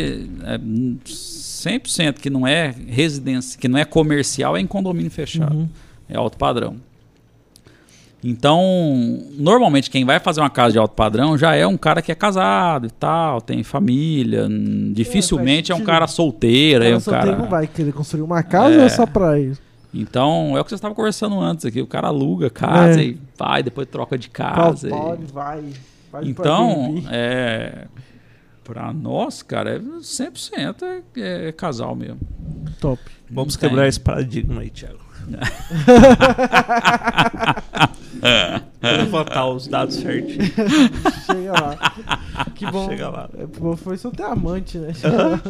Não, não tem Chega um nenhuma. apartamento. Eu não tenho Aí nenhuma. amante, Imagina é tudo. duas. É, que, é que o cara tem que ser tipo assim, cara, chegar. Aí ele sabe que pro, pro resto da vida, quando ele te vê e você vê ele, tipo, todo mundo que participou O do cara- projeto. Não, cara cara, mas era super de você um boa. segredo, era velho. super de boa. Mas assim, é engraçado, Não, é cara. É engraçado. engraçado, porque assim, era um cara que eu nunca imaginei na vida, que tipo, era tipo o meu. Não o meu avô, porque ia ser muito velho, mas tipo assim, um tio daqueles tio mais velho, não Ah. tem? Nunca ia imaginar que o cara tinha amante. Caramba. E ele E tinha devia- família normal. E devia ser tudo. alguém muito especial, hein? Pra ele dar uma Fazer uma casa. casa. Não, mas não era Caramba. casa de alto padrão, não era casa tranquila, assim. Isso aí faz, cara, faz o quê? Uns. Cara de 300 mil. De lá, um- é, mais ou menos. É, Na época, na Ah, época era mas- uma casa boa. Mas era faz uns 15 anos atrás. Que 14 loucura. anos atrás. Caramba, você tá começando então. Tava. Não. Caramba, tem que pegar mesmo, Thiago. Não, mas eu pegaria, Lógico, pô. É um cliente como tem. qualquer outro. Eu tô falando assim de tipo. Mas é que eu achei engraçado a história, porque nunca É, tinha acontecido. Assim, o cara fala assim, não, que tem um relacionamento fora do casamento, você, não você sei tem um o mercado bom aí, quê. tá. Explorar. Então aí, ó, você que tem uma amante. Não, não é amante, é rela Um relacionamento. relacionamento desculpa, extraconjugal, perdão, você cara, que tem um relacionamento extraconjugal. e quer presentear Amada. Ah, Amada. ou amado, é, faça um projeto lá ó, com o estúdio 463 que é sigilo total. Essa história já aconteceu há 15 anos atrás É, e hoje eu- que foi revelado. Tá Vai, vendo viu? Pra você ter que eu noção. não falei isso pra ninguém, não. Viu? Foi hoje, hoje foi pro ar. Então já Pior deu, é. já Eu deu- trabalhava sozinho ainda. nem- Era só eu e eu E mesmo. você tinha a oportunidade de fazer o expose desse Tá vendo? Na época não famoso, tinha né? esses negócios de. Instagram, não tinha isso. Eu sei, ia viralizar. As fotos, viralizar. os toquinhos de celular tinha que digitar o código lá, você lembra? Caramba. Faz tempo isso aí, hein? Faz tempo, mas não tinha nem foto em celular na época. Você trabalha muito, cara? Como assim? Fala assim, carga horária por dia e tal, ou você é um cara que já é É um negócio engraçado. Esse, esse tempo atrás, uma, um pessoal do Sebrae, Sebrae, acho que é do Sebrae, Senai, sei lá, um negócio assim. Tinha aquele menor aprendiz. Aí a pessoa me ligou, ó, Thiago, tá, velho. Então, tem um menor aprendiz, quem tem interesse em ser arquiteto tal. Você, eu queria saber se você pode receber a pessoa para ficar um dia com você tal. Eu falei, posso, tranquilo, não tem problema nenhum. Marcamos o dia, a pessoa chegou lá. Aí chegamos no escritório, fomos fazer as coisas que faz normalmente, né, assim, na, na rua. Aí ficamos o dia inteiro tal. Fui almoçar com, a, com a- uma, menina, assim, devia ter uns, sei lá, uns 14 anos tal. Aí fomos almoçar e tal, beleza. Tudo chegou no final da tarde. Eu falei, e aí, o que, que você achou da profissão e tal? Não sei o quê. Ela falou assim, mas, mas vocês não trabalham aqui no escritório? Caramba. Ele falou, ué, trabalha. Como assim trabalha? Eu falei, mas você não trabalhou hoje? Eu falei, lógico que eu trabalhei, ué, não fomos na obra, não fomos na loja, não fomos tal. Não... Falei, mas é só isso que você faz? Eu falei assim, ué, mas só. é isso? Você tinha que ter Começou falado, é bem. isso que eu faço? você tinha que ter falado assim, não, é porque hoje você pegou um dia mais calmo. Eu tirei o dia mais calmo pra te atender. Começou bem. E assim- é isso que a gente faz. Ela falou, mas é bom demais seu trabalho. Eu falei assim, eu também acho, eu gosto, mas é trabalho, não é... é... Tipo, a gente não tá brincando, a gente tá, tipo, atende o cliente, mas é porque quando a gente atende as coisas na rua é muito diferente. Hoje, por exemplo, eu e minha esposa, a gente não projeta mais. Nós não conseguimos projetar mais. Então, o pessoal do escritório projeta, a gente gerencia ali, ó, muda isso, faz isso, tarará, e a gente atende cliente, muitas vezes. Atende cliente, vai na obra, tirar uma dúvida, não sei o quê. vai né? na loja. Tem cliente que é o dia inteiro, cara. Então a gente vai, às vezes vai para Cuiabá atender cliente. Então a gente não é que não perde tempo, mas assim, a gente não projeta, não tem tempo para projetar, Uhum. na verdade. Então o pessoal do escritório produz, a gente gerencia isso, ó, muda aqui, faz isso, faz, blá, blá. Então parece que a gente não trabalha, mas a gente trabalha. Mas você chega a fazer um RAF e passa pra eles ou não? Depende do que. Por exemplo, esse do SBT agora nós estamos fazendo, eu que, que falei que quero fazer mesmo. Então eu, eu comecei a fazer ontem, inclusive. Nós fizemos todo aquele estudo e tal, tal, tal. E, e como é, eu acho que é um projeto complexo, muito, porque é tudo muito novo. Então eu falei assim, eu, eu vou começar o projeto, então eu começo, dou a ideia inicial e passo, e o pessoal lá desenvolve o resto, entendeu? Mas vai Porque senão não dá tempo. Tipo, a gente senta pra projetar, não para, o telefone toca. E tem que correr vai na ter uma loja. antena fazer. especial? Como é que é? O seu projeto vai ter uma antena especial? Antena? É. Uma antena redonda. Fazer uma. Não, porque assim. Na... que o logo do SBT já é redondo. É, aí, ó, tá vendo? Só Cara, peguei, inclusive, um- por causa disso. Tem uma em São Paulo que é famosíssima, que o pessoal imitou a, a Torre Eiffel. Mas Tipo, o quê? A antena. A antena de Não, transmissão. a, a, transmi- a antena de transmissão já tá pronta lá, já até tá funcionando hoje, onde Ah. é mesmo. E aí, a antena em si nós não vamos projetar, que nós não vamos se meter a isso. Entendi. Vai ser a sede mesmo. Então, E fora de trabalho, o que, que você faz? Hobby assim e tal? cara, hobby eu adoro um rosa que eu tenho de manhã, eu visto todo dia meu hobby. Pô, Thiago, Não. você que tá se queimando, Não, pô. arquiteto, arquiteto. Arquiteto, né? arquiteto. O carro todo Não, mas- pintado. Tá, não sei o que, usa de bolsinha, É. rapaz, não tem. Então, cara, eu tava conversando que tava falando. Agora, ultimamente, meu hobby tá de bicicleta. Até caiu um tombo bonito de bicicleta. Eu vi a que foto, beleza. maravilhosa. Aí, Deve pô, ter doído pra é caralho. bom Todo dia? Não, todos os dias não, assim, mas umas três vezes por semana pelo menos, e final de semana quase sempre. Aí tem que fazer exercício, pô, tô chegando à idade, não tem jeito. tenho Os que- 40. Você já bateu os 40? 40, não. Se eu tô com 40, minha mulher tá com 41, eu tenho que fazer exercício, não tem jeito. Ela faz crossfit, eu faço bike, O Theo tem que idade? 4. Pô, então você teve tal com uma idade legal, pô. Então, na verdade, deu trabalho pra engravidar, porque a gente casou e aí fica, ah, vamos curtir um pouco, não sei o que, parará. E aí ficava três anos, vamos nessa curtição de beleza. Só que daí depois nós tentamos e aí não, não vinha nunca. E tentava e não vinha, tentava e não vinha. Aí três anos tentando. Até, até vir. Que Aí, bom. Caramba. E muda muita coisa? Ah, muda tudo, não tem jeito. Em todos os aspectos, né, cara? Não tem jeito. É um ser que depende de você integralmente dali pra frente. Então é relacionado a tudo, assim, né? A tudo, tudo mesmo. Tudo pra comer, pra andar, pra tudo, pra vestir. Pra... Mas é uma experiência absurda, assim. Isso é igual. é, quem não tem, você falar a experiência, ninguém vai conseguir entender. É igual quando morre um parente da pessoa. A mãe da pessoa morreu. Você fala, ah, eu te entendo. Se sua mãe não morreu ainda, você não entende. Não tem como você entender. Uhum. Então é, é uma experiência. Ave Maria, um negócio absurdo, assim. ó. Vale a pena, eu recomendo. Recomenda? Recomendo. Aí, Dudu, recomenda ter filho. Cara, eu, eu também recomendo. Tá faltando a matriz, né? Eu também Tem nem a matriz. Faltou na matriz, é maravilhoso. Matriz. Mas assim, eu também recomendo que tenha filhos, cara. Eu só não tenho. E acho que vou demorar um tempo. E é caro ter. filho, eu vou falar pra você. Os caras Já- têm já- esses quatro filhos, eu vou falar pra você. É doído. Tem um, tem um estudo que fala que um filho hoje, isso aí antes da pandemia, tá, gente? Um filho custava. Já tirava do seu orçamento pro futuro um milhão de reais. Não, mas eu, você não duvido, não. Porque se for pensar, pra me formar, eu, foi dois apartamentos meu pai tinha, foi. Na minha formatura, assim. O tempo de formar de apartamento, de mensalidade, não sei, isso há 17 anos atrás. Imagina hoje, hoje está muito mais caro. Hoje, na verdade, o comércio virou meio. O ensino virou meio comércio, né? Uhum. Então hoje está complicado, cara. Até lá no escritório a gente, é, hum, a gente até contratava estagiário antes e tal. Então a dificuldade danada, porque o estagiário hoje não sabe fazer quase nada e quer ganhar um absurdo. Então é complicado. A gente até acha interessante incentivar isso. Mas eu, por exemplo, quando eu fui estagiar em Cuiabá, meu pai que arrumou um estágio lá de uma arquiteta que era é, irmã de um amigo dele e tal. Aí cheguei lá para trabalhar, mulher, na época o salário mínimo era 151 reais.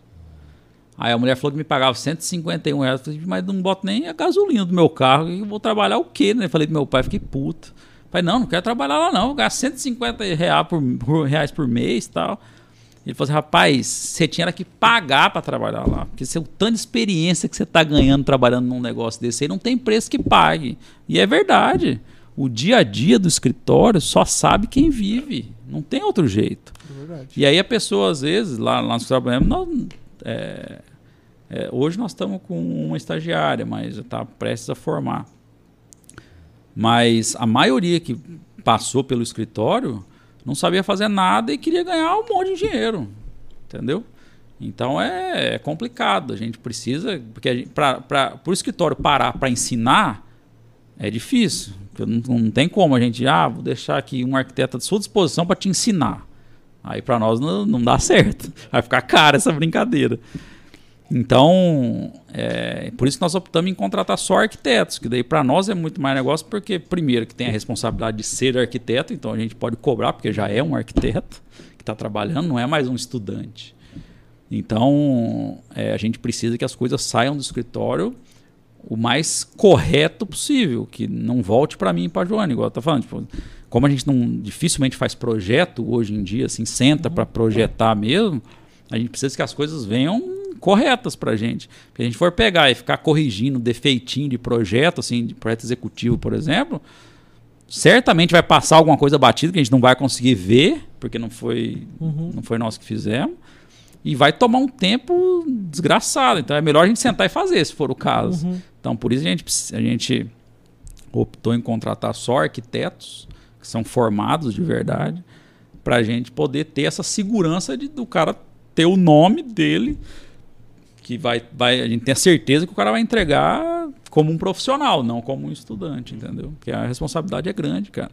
Às vezes o cliente liga, sei lá, para a gente e fala assim, ó, é, Tiago, tá faltando detalhamento, não sei do que, assim, assim, assim. Hoje eu tenho a segurança de falar pro cara, falar, não, não tá, não, tá certo. Mesmo que não fui eu que fiz. Entendeu? Eu falo, não, tá certo. Não, mas não tá, não sei o quê. Eu falei, então espera só um pouquinho que eu vou conferir e já te ligo. Aí ligo para quem for responsável pelo projeto, falo, ó, fulano, detalhamento assim, assim, não sei o quê. O cara, ó, detalhamento disso tá em tal página, assim, assim, fala pro cliente olhar assim. Ligo para ele, falo, ó, olha aí em tal página, assim, assim, que o detalhamento tá lá. Aí o cara vai, pega lá, ah, é, eu não tinha visto. Beleza. Ah. Hoje eu tenho a certeza de falar para o cliente, falar assim, ó, tem, tenho certeza que tem. O detalhamento de tal coisa tá aí, entendeu? Cara, uma coisa assim que eu acho incrível, acho que a, a parada do detalhamento assim deve ser igual às obras do meu pai, tá ligado? Ele trabalhou, trabalha muito tempo assim com montagem de silo, secador, implementos agrícolas, né? E aí tinha um, um manual da Kepler, que é tipo a, a maior montadora do mundo. Aí tinha um funcionário dele, amigo dele assim, de longa data. Aí ia lá e falava assim, ó, tem que voltar tal secador. Aí o cara ia lá, tipo, olhava e tipo, é, os dados técnicos é tudo muito parecido, muda só o tamanho, uhum. pô. Porque uma empresa não vai desenvolver quatro secador diferentes, porque lá na, na fábrica lá o cara só tem um tipo de é. negócio é. que muda o tamanho. Aí meu pai, o, o, esse funcionário do meu pai ia lá e falava assim, Olívio, Tá faltando peça. tá faltando peça. Olha só. Não tinha que ter, ter 120 e poucas Aí meu pai falou bem assim: Valdemar, o nome dele é Valdemar. Era, né? Morreu. Valdemar. Você tá na, na, página errada, Valdemar. É essa página, Valdemar. Isso aí lá na Bolívia. Eu tava lá no, no, no meu pai na Bolívia. Aí foi lá. Beleza. Ia lá, montava, chegava no outro dia. Ó, Olívio! Tá faltando tantos parafusos. Aí meu pai lá chegava, era na página errada. Aí até que um dia meu pai, puto, mais puto, meu pai foi lá e pegou, porque não podia rasgar aquele. Porque, é. tipo, mandava só um, velho, pra montar uma obra inteira. Meu pai foi lá e pegou o, o elevador que era o errado, o secador que era o errado, pegou e rasgou. Valdemar desgramado. É só esse cara que é pro seu. ah, tá assim, tá ok, então. Não, mas é difícil, cara. É muita céu, é coisa. É complicado. É igual quando você desmontava carrinho quando era pequeno, sempre sobravam uns parafusos e que não ia usar. E funcionava. Sempre funcionava. funcionava. Carrinho de controle remoto. Essa é a ideia. Alguma a ideia tá... é essa. Cara, Alguma coisa está errada. Essa história Ou não. Eu, eu, nunca esqueço, cara, porque bicho do céu, é a indignação da pessoa que é falava esse bicho eu já falei uma, duas, três, quatro, cinco é. vezes. E a pessoa ainda continua no erro, cara. Não, tá mas é complicado, cara. Isso aí é igual assim. Hoje nós, nós construímos também, nós temos construtora. Uhum. Então tem clientes que às vezes tem um cara que constrói para ele sempre, tal, tal, não tem problema. A gente vende o projeto, vende o gerenciamento de obra e aí o cliente contrata a mão de obra que ele quer. A gente gerencia essa mão de obra dele, que ele já conhece, tal. E aí tem muitos clientes que o cara fala assim: não, fulano faz para mim na fazenda, vixe, tranquilo, o cara é bom demais de serviço, tá, tá, tá.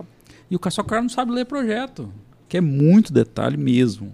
Então o cara pega o revestimento. Lá a gente coloca, o revestimento tem que começar a se assentar desse, desse canto para lá, assim assim, vai ter um recorte de tantos centímetros assim, em tal lugar e parará. Aí o cara olha lá e fala assim: ah, pode começar por aqui. Aí o rejunte de um não bate com o rejunte do outro, aí tem um detalhe de tal coisa assim, assim, que não bate com outra coisa.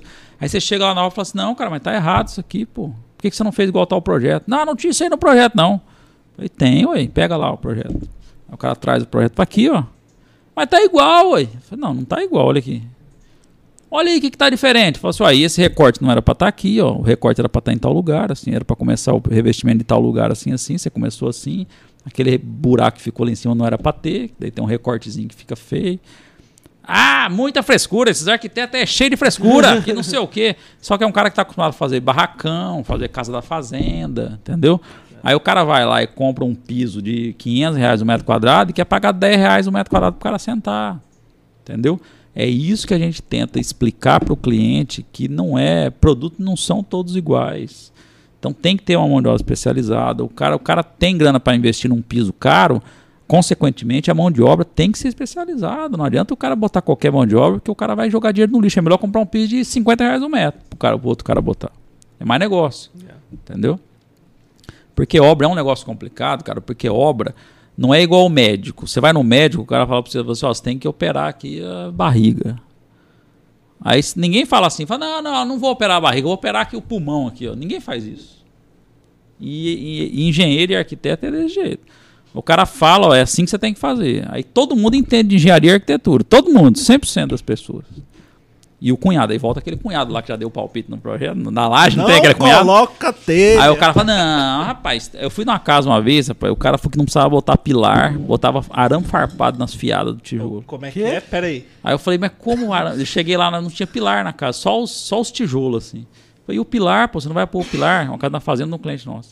Não, moço, o rapaz aqui, o construtor, o pedreiro, falou pra mim que se passar uma fiada de arame farpado aqui, em, em uma, um arame farpado é arame farpado, em todas as fiadas, é melhor que pilar, porque fica tudo amarrado. Cara... Que eu vou falar o que pra um cara desse? Não tem o que falar. E a casa ficou em pé? Não sei, não voltei mais lá depois pra ver. Não. Mas, cara, assim, tipo, pode funcionar? Pode funcionar, cara. Mas de 100 coisas, uma funciona, duas. Mas funciona. foi que não, foi que uma vez é, tava incentivando assim, a construir casas de formas diferentes, com materiais diferentes. Aí a mulher foi lá e construiu a casa toda com garrafa de vidro de, de Ah, eu vi uns negócios desses. Você chegou a ver? Aí o povo falou, não, pelo amor de Deus, porque o vidro tem uma certa resistência, não sei o que e tal. Eu falei, falou bem assim, não, não dá problema não, porque olha o tanto de garrafa que tem na casa. Cara, o pessoal foi lá, fez, juntaram e doaram uma casa pra mulher, porque assim, mano, o risco dela morrer lá dentro é grande. Mas daí tá tem ligado? que morrer pra aprender. Chega, lá no céu e fala assim, ah, então eu teimei. É. É não, mas tem coisa que funciona, cara. Tipo assim, mas assim. É, teoricamente é para fazer o que já estudaram, que já testaram, entendeu? Igual uma época lançaram um tijolo ecológico. Todo mundo lançou esse tijolo ecológico que não, não precisava botar no forno, que era um tijolo meio de barro, com cimento, com não sei o que, que aquilo era a invenção do século. Tinha dois furos assim no tijolo. Aí eu era, eu lembro, eu era, sei lá, devia ter uns 16 anos. E meu pai apareceu com esse negócio que um amigo dele fabricava, que era tal, não sei o quê. Aí virou moro, todo mundo fazia isso. Até ali perto do meu estado tem até um prédio o cara fez isso aí. Só que daí o cara não tinha um estudo técnico para isso aí, entendeu? O cara fez, ah, legal, beleza, funcionou. O prédio começou a desmanchar, cara, derreter. Assim, esfarelava o prédio, depois a chuva, embaixo com aquele monte de terra. Meu Aí o cara teve que rebocar o prédio inteiro, refazer a estrutura, o gasto que o cara teve com aquilo, entendeu? Então, assim, tem coisas que funcionam? Funciona, mas assim, o risco é muito grande, cara. O custo que o cara vai ter, depois o risco que o cara vai ter, a responsabilidade, o cara tem responsabilidade. Então, é, o problema é esse: construção, todo mundo acha que é tudo a mesma coisa, tudo simples, é tudo faz, todo mundo faz, não sei o quê, mas não é bem assim, entendeu? Então é construção é um negócio. É simples, mas é complicado ao mesmo tempo. entendeu? Esse é complicado, viu? Não coloque tijolo ecológico. Não coloque tijolo Não, ecológico. mas tem tijo- tijolos ecológicos que funcionam, que tem. Mas aí tem o tes- é, testado pelo Imetro, Metro, tudo então, direitinho. Tem uma entendeu? regulamentação. pro- É, ué, entendeu? Não é Você o que coloca tinha. tijolo ecológico nas suas obras? Não, nunca foi o caso, assim. de- é, é porque, assim, teve clientes, por exemplo, essa casa de EPS que eu te falei, que é isopor. É, ela é interessante para fazer casas de padrão médio para baixo. Casas de alto padrão, você tem que fazer, vai fazer grandes vãos, tem que fazer pilar convencional, viga convencional, aí foge do propósito. Dá para fazer, mas daí o custo fica mais alto, não compensa, Não compensa. entendeu? Então já tiveram clientes nossos que falaram, não, eu quero fazer assim, tijolo, é, esse, com EPS, tal, lá. Aí nós fomos fazer o orçamento baseado no projeto que a gente tinha desenvolvido, não compensava, porque ficava mais caro. E ninguém vai querer pagar mais caro. O cara está fazendo teoricamente para ser mais barato. E aí o cara, ah, vamos fazer o convencional mesmo. Entendeu? Então depende, cara. Eu falo muito, cada, ca... cada casa é um caso. entendeu? O, o steel frame ele pode ser aliado junto com o EPS ou não? É que uma coisa não tem muito a ver com a outra. Assim. O steel frame é, é quadros de ferro, teoricamente. Sim. Né? Então, é, a estrutura é uma estrutura que o cara faz um radier, que é uma, uma laje no chão, e faz as paredes em cima, que daí coloca. Então ela pode cair. Não. Não. Não, fala durante a construção, você Não, não tomar cuidado. não. pô, um Não, porque não é o pedreiro. da esquina que faz. Isso aí é a própria empresa que vende o produto, já entrega Ah, montado o entendi. painel. Ele já monta o painel e já leva a parede estruturada pronta. Depois só reveste ela. Então a estrutura é pronta. Faz Ah, a tá. estrutura, depois reveste. Aí tem uns que botam um tratamento acústico dentro, lã de vidro, lã de rocha, lã de pet, várias possibilidades. Aí botam, tem, tem empresas que colocam madeirite e placa cimentícia em cima. Tem outros que é só placa cimentícia. Então é muito relativo. Nos Estados Unidos é tudo madeira, tudo pino. Se está um, uma ventania lá, leva tudo embora. Só que aí que tá, nos Estados Unidos tem a galera já faz isso no na madeira, porque alguns estados são muito propensos a ter desastre natural. Então, o custo para se refazer a casa é muito mais barato. Não, mas eu acho que é uma cultura, cara. Isso nos Estados Unidos é uma cultura de ser rápido e ser barato. Porque é igual eu tô falando, é muito artesanal, é construção, cara. É um negócio artesanal demais. O cara é tijolinho por tijolinho, fazendo a massinha, é coisa, é coisa arcaica demais. E aí, essa, essa metodologia aí que tem os Estados Unidos, que é fortíssimo nisso, que usam muita madeira lá, né? É, e é uma madeira horrível. Assim, teoricamente é uma madeira que não aguenta o tempo, não aguenta, mas ela é protegida.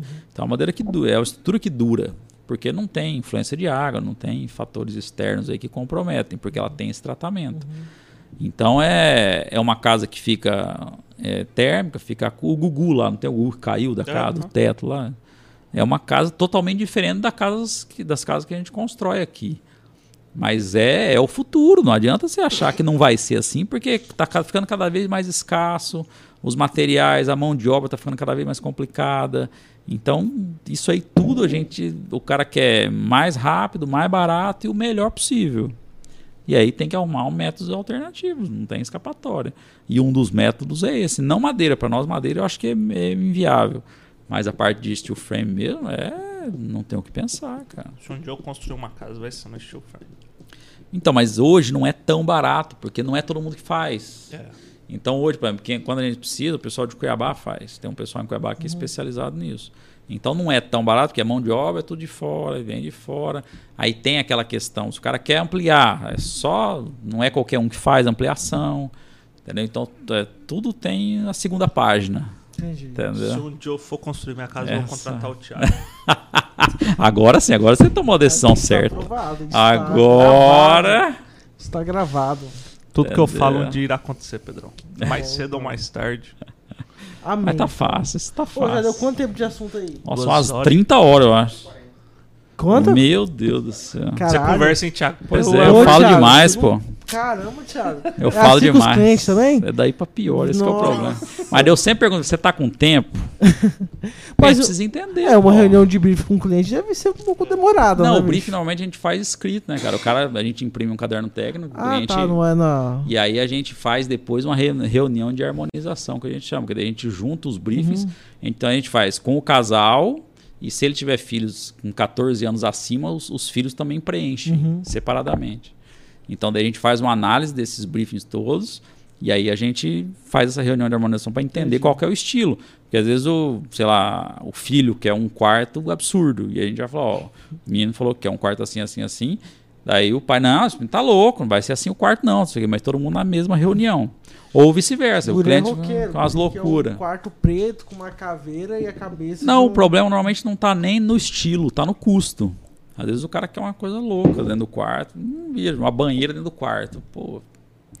Entendeu? É um negócio que não tem muita lógica uma criança de 12 anos ter, Entendi. entendeu? Então, assim, Mas umas talvez coisas... O pai já tá antevisando uma coisa aí, uma. Não, mas isso, quando o briefing, a criança passa que quer Ah. isso. Hum. Então, por isso que a gente faz só acima de 14 anos e quando os pais autorizam. Porque às vezes o cara, não, ele não manda nada não, eu que vou fazer e acabou, entendeu? Foda-se. Então hoje, como a, assim, a gente procura, é, igual quando a gente faz é, projetos corporativos. Projetos corporativos, a gente tenta integrar o máximo possível os funcionários, cara. Por quê? Quando a gente traz o funcionário pro projeto, ele fica muito mais aberto a mudanças. Por quê? Quando o cara faz uma sede nova, por exemplo, ele muda muita coisa, muda o uniforme, muda metodologia de funcionamento, muda atendimento, muda o cafezinho, muda tudo. E se o cara, se você chegar para um funcionário e falar assim, ó, hoje você trabalhava aqui do lado do fulano aqui, você não vai trabalhar aqui mais, você vai trabalhar daqui 50 metros longe do fulano aqui, agora você vai ter que chegar e fazer tal coisa assim, assim, assim, do nada, sem explicar o porquê que está fazendo aquilo, o cara é muito, é, pela experiência que a gente tem, é muito mais difícil do cara é, é, se adaptar na mudança. Então, toda vez que a gente faz projeto corporativo, a gente sempre traz todo mundo para o projeto. Obviamente que a gente não, não vai acatar Todas as, todas as, as situações de funcionários. O cheque é o É o dono. Mas tem muitas demandas levantadas pelos usuários que o dono nem sabe. O cara fala assim: ó, esse microfone está aqui, mas se ele ficasse assim 10 centímetros para cá, resolvia minha vida. E o dono não sabe disso. E o dono fala: não, o microfone tem que ficar na frente. Aí a gente faz esse meio de campo. Então o cara fala assim: não, eu preciso que o microfone fique assim para mim, eu consigo melhor, porque eu vejo lá na frente, porque eu vejo o teclado, porque não sei o que, não sei o que. Aí a gente entende a demanda, passa para o cliente, o cliente que vai resolver se quer ou não. Mas a gente trouxe a demanda. E às vezes o funcionário, essa, esse abismo que é criado entre o funcionário e o dono da empresa é muito grande, cara. Principalmente em empresas que o dono às vezes não sabe fazer o que o funcionário faz. Entendeu? O cara assim, ah, o cara montou uma empresa lá, sei lá do que. E aí o funcionário sabe fazer, ele não sabe. Ele, ele também não sabe mandar. Então ele não sabe as demandas que o cara tem. E aí, para ele, tem que ser do jeito que está na cabeça dele. Mas às vezes não é o jeito que está na cabeça dele que vai funcionar. É o jeito que o cara que está lá usando é que vai funcionar. E isso é muito importante. Para isso que serve a arquitetura. A gente precisa entender como funciona cada coisa, tanto corporativo como residencial, cara. Para entender como funciona e para a ergonomia ficar perfeita, para a ventilação ficar perfeita, para a iluminação ficar perfeita para o cara ter um conforto ali dentro. E economia. E hoje todo mundo está querendo economia. Então, ambientes com plantas. A gente gosta muito de fazer ambientes com plantas. Porque o funcionário trabalha mais tranquilo, não fica enclausurado naquela sala fechada, que não sei o quê. Então, isso aí a gente tem, tem tido uma resposta muito legal do, dos clientes, porque a gente consegue fazer essa, essa integração do funcionário com o patrão, que aí acaba finalizando no projeto, entendeu? A hora que está pronto lá, o cara vai trabalhar satisfeitíssimo, que ele já sabe que ele trabalhava do lado do fulano aqui, só que agora vai ficar muito melhor, porque ele vai trabalhar em tal lugar, porque vai ser mais fácil o acesso tal, que entendeu? Então isso aí é importante e ninguém pensa. O cara fala, ah, vou ouvir o dono, o resto lá que se lasca. e aí a hora que você vai apresentar o projeto pro cara, o cara não quer trocar de uniforme, que acontece muito isso, acontecia, né? Então, quando você traz o cara para o projeto, muda. E a família é a mesma coisa. Então, os filhos, você trouxer os filhos para a situação, às vezes o, o filho está com as loucuras. Tinha um cliente nosso uma vez que queria o, o filho queria o teto de vidro do banheiro. em cima da banheira. Aí eu falei, tá, beleza. O cara viu na casa cor. Falei, não, beleza. E quem, quem vai limpar esse vidro? Ah, não, tem funcionário lá que limpa. As mulheres lá sobe e limpa. Eu falei, tá, mas a mulher vai. Aqui nós temos chuva seis meses e seca seis meses. A pessoa vai ter que subir todo dia para limpar o vidro? Não, elas limpam, tranquilo. Falei, tá, e como que vai subir naquele vidro lá para limpar? Aí o pai já corta. Fala, não, pai, você tá louco? Como é que vai limpar? Mas o pai era, era adepto à ideia, ele tinha achado lindo o teto de vidro. Gostou da Entendeu? É. Entendeu? Então, E essas as coisas. funcionalidades, né? Então, na verdade, eu entendo que a função nossa é justamente essa, cara. É pensar na funcionalidade do espaço. Não é, é- não é fazer um ambiente que é impossível do cara usar, cara. Mas para isso a gente precisa entender a demanda. Então tem gente que a- ama cozinhar. Então no espaço gourmet certamente vai ter uma ilha com cooktop, que o cara vai cozinhar conversando com todo mundo e tal. E tem gente que detesta cozinhar. O cara quer lá tomar cerveja e fazer um churrasco. Então não adianta você botar um fogão na ilha que vai ser um saco pro cara. O resto da vida ele vai ficar xingando você. É lindo que tem na casa cor, que é lindo, mas para ele não funciona. Entendeu? Então a função nossa é justamente essa, é entender o que a, a necessidade de quem mora na casa e fazer o projeto para atender o cara, independente se vai ficar bonito ou se vai ficar feio, mas vai atender o cara. Essa é a maior preocupação que a gente tem nas divisões internas ali, funcionamento da casa. Fachada já é diferente. Fachada a gente tem que entender o estilo e sugerir possibilidades. Então tem clientes pensando já no, no valor que o cara tem para investir, porque hoje não tem limite. Então a gente já pega o dinheiro que o cara tem para investir, a gente já sabe mais ou menos como que tem que ser a fachada, que revestimento que a gente vai usar, como é que vai ser o volume e tudo mais e tal, baseado no que o cara tem para gastar. Entendeu? E aí que atenda a demanda. Atendendo a demanda dele de acordo com as referências que nós pegamos, o briefing que nós fizemos, se vai ser clássico, moderno, pá, pá, pá. Top. Entendeu? É complicado, Então, mas é. A agência é muito parecida, cara. A agência de publicidade é muito parecida. Contrate um arquiteto. Sempre. De preferência, o estúdio Sem 463. dúvida. Não, qualquer um, qualquer arquiteto, mas que tenha consciência que ele não está fazendo a casa para ele morar, é para outra pessoa morar. Então tem que entender como funciona a vida da outra pessoa, cara. Não adianta. Gente precisa entender. Tem casal que gosta de tomar banho junto, tem cliente que não tem problema um usar o vaso e o outro tomar banho ao mesmo tempo, ali todo mundo junto. Tem cliente que tem pavor disso. Então, a gente precisa entender isso aí para não fazer a casa que o cara vai ter que tomar banho no banheiro do filho porque não, pode, quer usar o banheiro, a mulher quer tomar banho. Entendeu? Tem, gente, tem casal que gosta de tomar banho junto, tem casal que não, que um entra no banheiro, tranca a porta e não quer que o outro entre de jeito nenhum. Então a gente tem que entender isso. Tem cliente que acorda mais cedo que o homem mais cedo que a mulher, ou vice-versa. Aí um vai acende a luz do quarto. A gente evita isso. Então a gente pensa na disposição, de um jeito que o cara acorda, saiu do quarto, fechou a porta, ele troca de roupa, faz tomar banho e tal, e sai do, do quarto. Precisa voltar dentro do quarto de novo. Então a gente precisa entender isso para fazer um projeto que atenda o cara. Entendeu? Top. Top. É difícil, mas é fácil. É difícil, mas Pra é fácil. vocês. O arquiteto você. torna fácil. Né? Marteto. Vamos pro questionário? Mas é, Thiago. Eu acho, que- Eu acho que podia pular essa o pior é parte. que o Thiago já sabe qual é o Não, mas podia pular isso. Aí, tipo, Então não já- vale, pula, faz, é novo, é diferente, não tem isso. Não, Não, é, porque, pronto. é porque a gente tá fazendo umas pesquisas aí de. Ah, sei. Então é muito importante. Rapaz, eu tô assistindo aquele. Ah, Pode falar, pode falar. Aquele Round Six. Ah. Terminei hoje de assistir. Gostou? Top demais, achei topíssimo. O cara que fez aquilo lá é o cara bom. ninja do, Você das quer assistir uma galáxias. série boa também? Só que é. Eu detesto série, na Dá verdade. muito medo. Ah. Que é Missa da Meia-Noite. Ah, não, mas esse negócio de terror, assim, eu não gosto. Não. É suspense. Não, mas eu achei Mas é muito interessante a sistemática que o cara cria. E mais ou menos eu assisti aquele o Alto da Compadecida, não tem? Hum. E aí o cara vai criando umas histórias, o negócio você fala que eu nunca pensaria nisso aí que o cara tá pensando, que o cara pensou pra fazer isso aí. Umas tiradas, uns negócios assim que você fala, pô, o cara pensou, meu, o cara é gênio. Mas. Genial. Mas Vamos- só, só, só concluindo. O, tudo que você pergunta no formulário, ele tá gerando uma base de dados pra gente entender o perfil dos nossos entrevistados. Tá lascado. e aí então, você com o meu. olha lá. Não, mas. Mas deu pra. Cara, que nem assim. Os nossos convidados, é, mais de 50% gostam de pizza. Ó, que amostra que a gente poderia fazer contratando qualquer pessoa pra fazer que teria uma amostragem dessa, detalhada ainda. Tá vendo? Não tem. E a cara. maioria bebem água. Não, cerveja. É, eu vejo É. muito água com Eu gás. botei chopp, eu botei É. chopp. É, não, porque lá tem Ah. muitas opções, mas tipo, a maioria é cerveja. Então vamos lá. Questionário Vai Sherman. devagar, não precisa naquele jogo rápido. que Eu tomei É, cerveja aqui, cara. Eu já Thiago- tô meio. Tô meio Agora- câmera lenta. Agora eu vou falar certo, com o Thiago Mansur. Mansur. Não, não, eu aceito o normal ainda. O outro nome é tranquilo. tá. Eu não Você tenho esse problema. Você quer que fique na thumb? Thiago Mansur ou Thiago Duarte? Do jeito que vocês acharem melhor. Não, tem. como Não, você é prefere. você. Não, pô. não tenho, assim, eu tinha isso aí, depois que eu tive esse desligamento, Thiago Duarte Mansur. não- Pronto. Não, é Thiago Duarte Mansur, seu nome?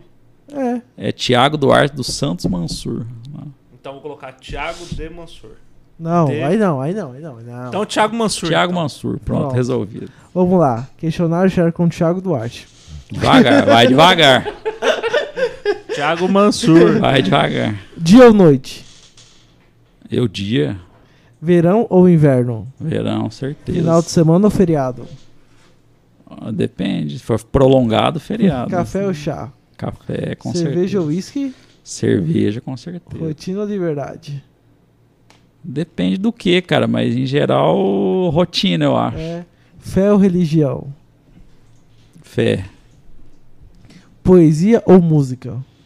música, Esquerda ou direita? direita, Cidade ou fazenda? cidade, Foto ou vídeo? É, foto. Dinheiro ou sabedoria?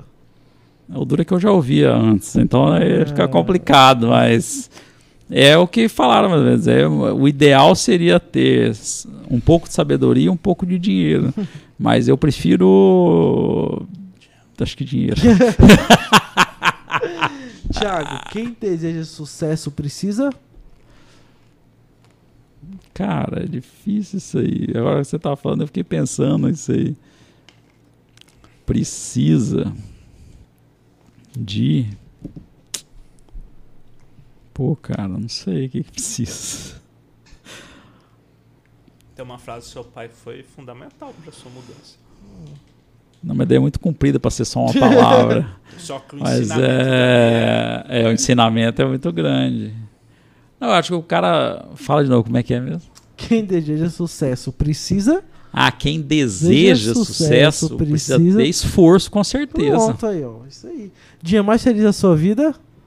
É, eu já falei que foi o dia quando meu filho nasceu, isso aí não tem jeito. Uma saudade. Cara, eu, assim, saudade da minha avó, acho que tem saudade da minha avó. O que você diria para o Thiago de 10 anos atrás? 10, pra mim faz pouco tempo, eu já tava formado, era não formado ainda, então... Vai pra Rondonópolis. Cara, não, eu já tava em Rondonópolis há 10 anos atrás. O que que eu diria, cara? Para de fazer as bolas. É, já deu, já deu, meu irmão. E onde o Thiago quer estar daqui 10 anos? Cara, quero estar com a minha família, em qualquer lugar que seja, assim. Sua principal referência profissional? Minha esposa, com certeza absoluta. Sua principal referência pessoal? Meu pai. Se você pudesse conversar 15 minutos com qualquer pessoa, com quem seria? Com o ratinho. Sou doido pra conversar com o ratinho. Isso foi aleatório. Surpreendente. Rapaz, eu adoro o ratinho. Fuleiragem é comigo mesmo. Goste louco! É, bem isso. Como? Ah, esqueci o que que o Ratinho falava. Então. Ô, louco, Ô, meu. louco, meu! Ou é coisa de louco dele, é. Rapaz! Mas aí, mas aí não é o ratinho, é É o ratinho É o que fala ratinho. isso. É, não é o Carlos Massa. É. Rapaz, Ele deve ser gente boa demais. Ou com ele ou com o Madeirite. Não tem o Henrique Madeirite? Maravilhoso. Rapaz, é muito bom. Uma palavra que define o Thiago hoje.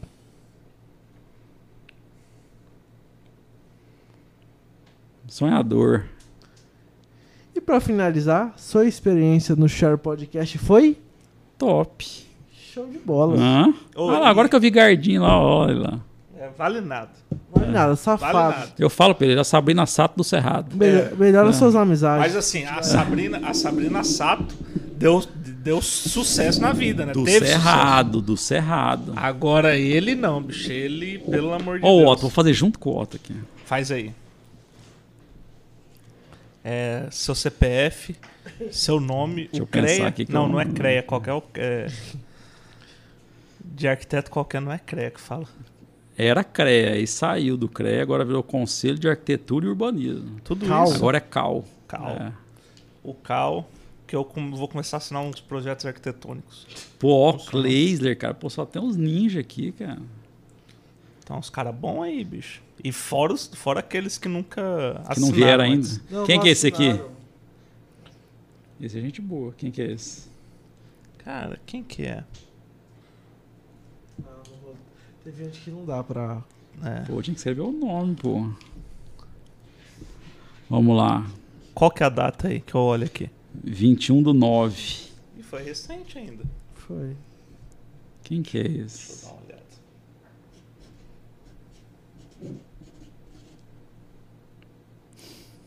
Deu M.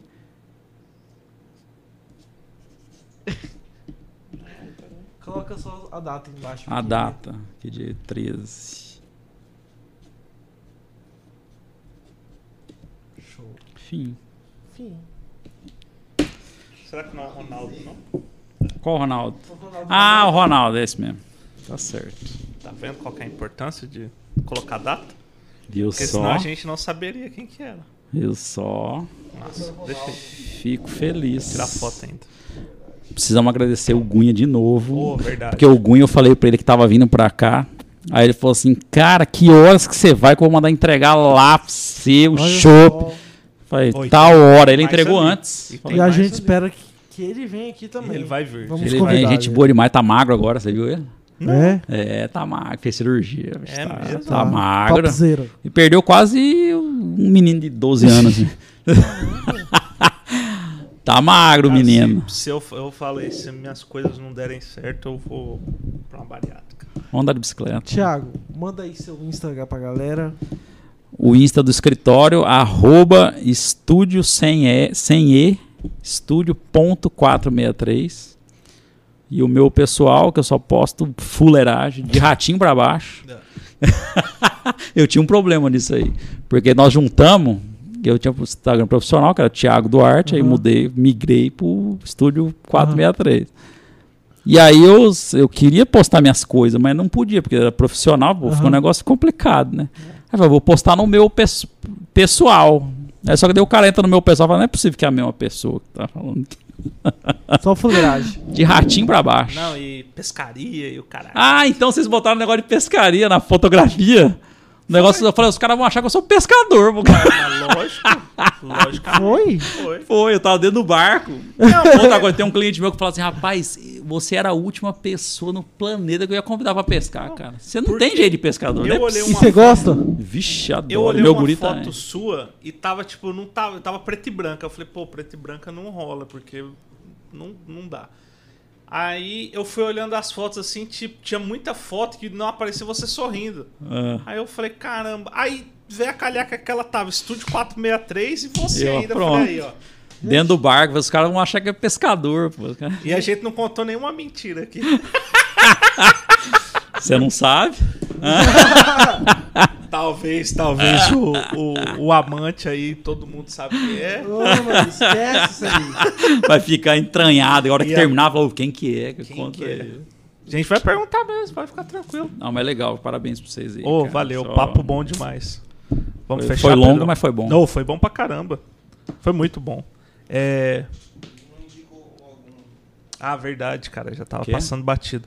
Indica uma pessoa pra, Pra vir aqui, pra você falar. trocar cara. ideia com a gente. O Gunha, com certeza absoluta. Então Ah, fechou. Então fechou. Uniu ao útil ao agradável. Depois você passa o contato dele, ou senão eu vou Tá lá na fácil, cervejaria. tá Thiago, nós. obrigado por ter vindo, ter disponibilizado Obrigado seu eu, tempo, pô, trocar uma ideia aqui com a gente. Foi legal pra caramba, tenho certeza massa. disso.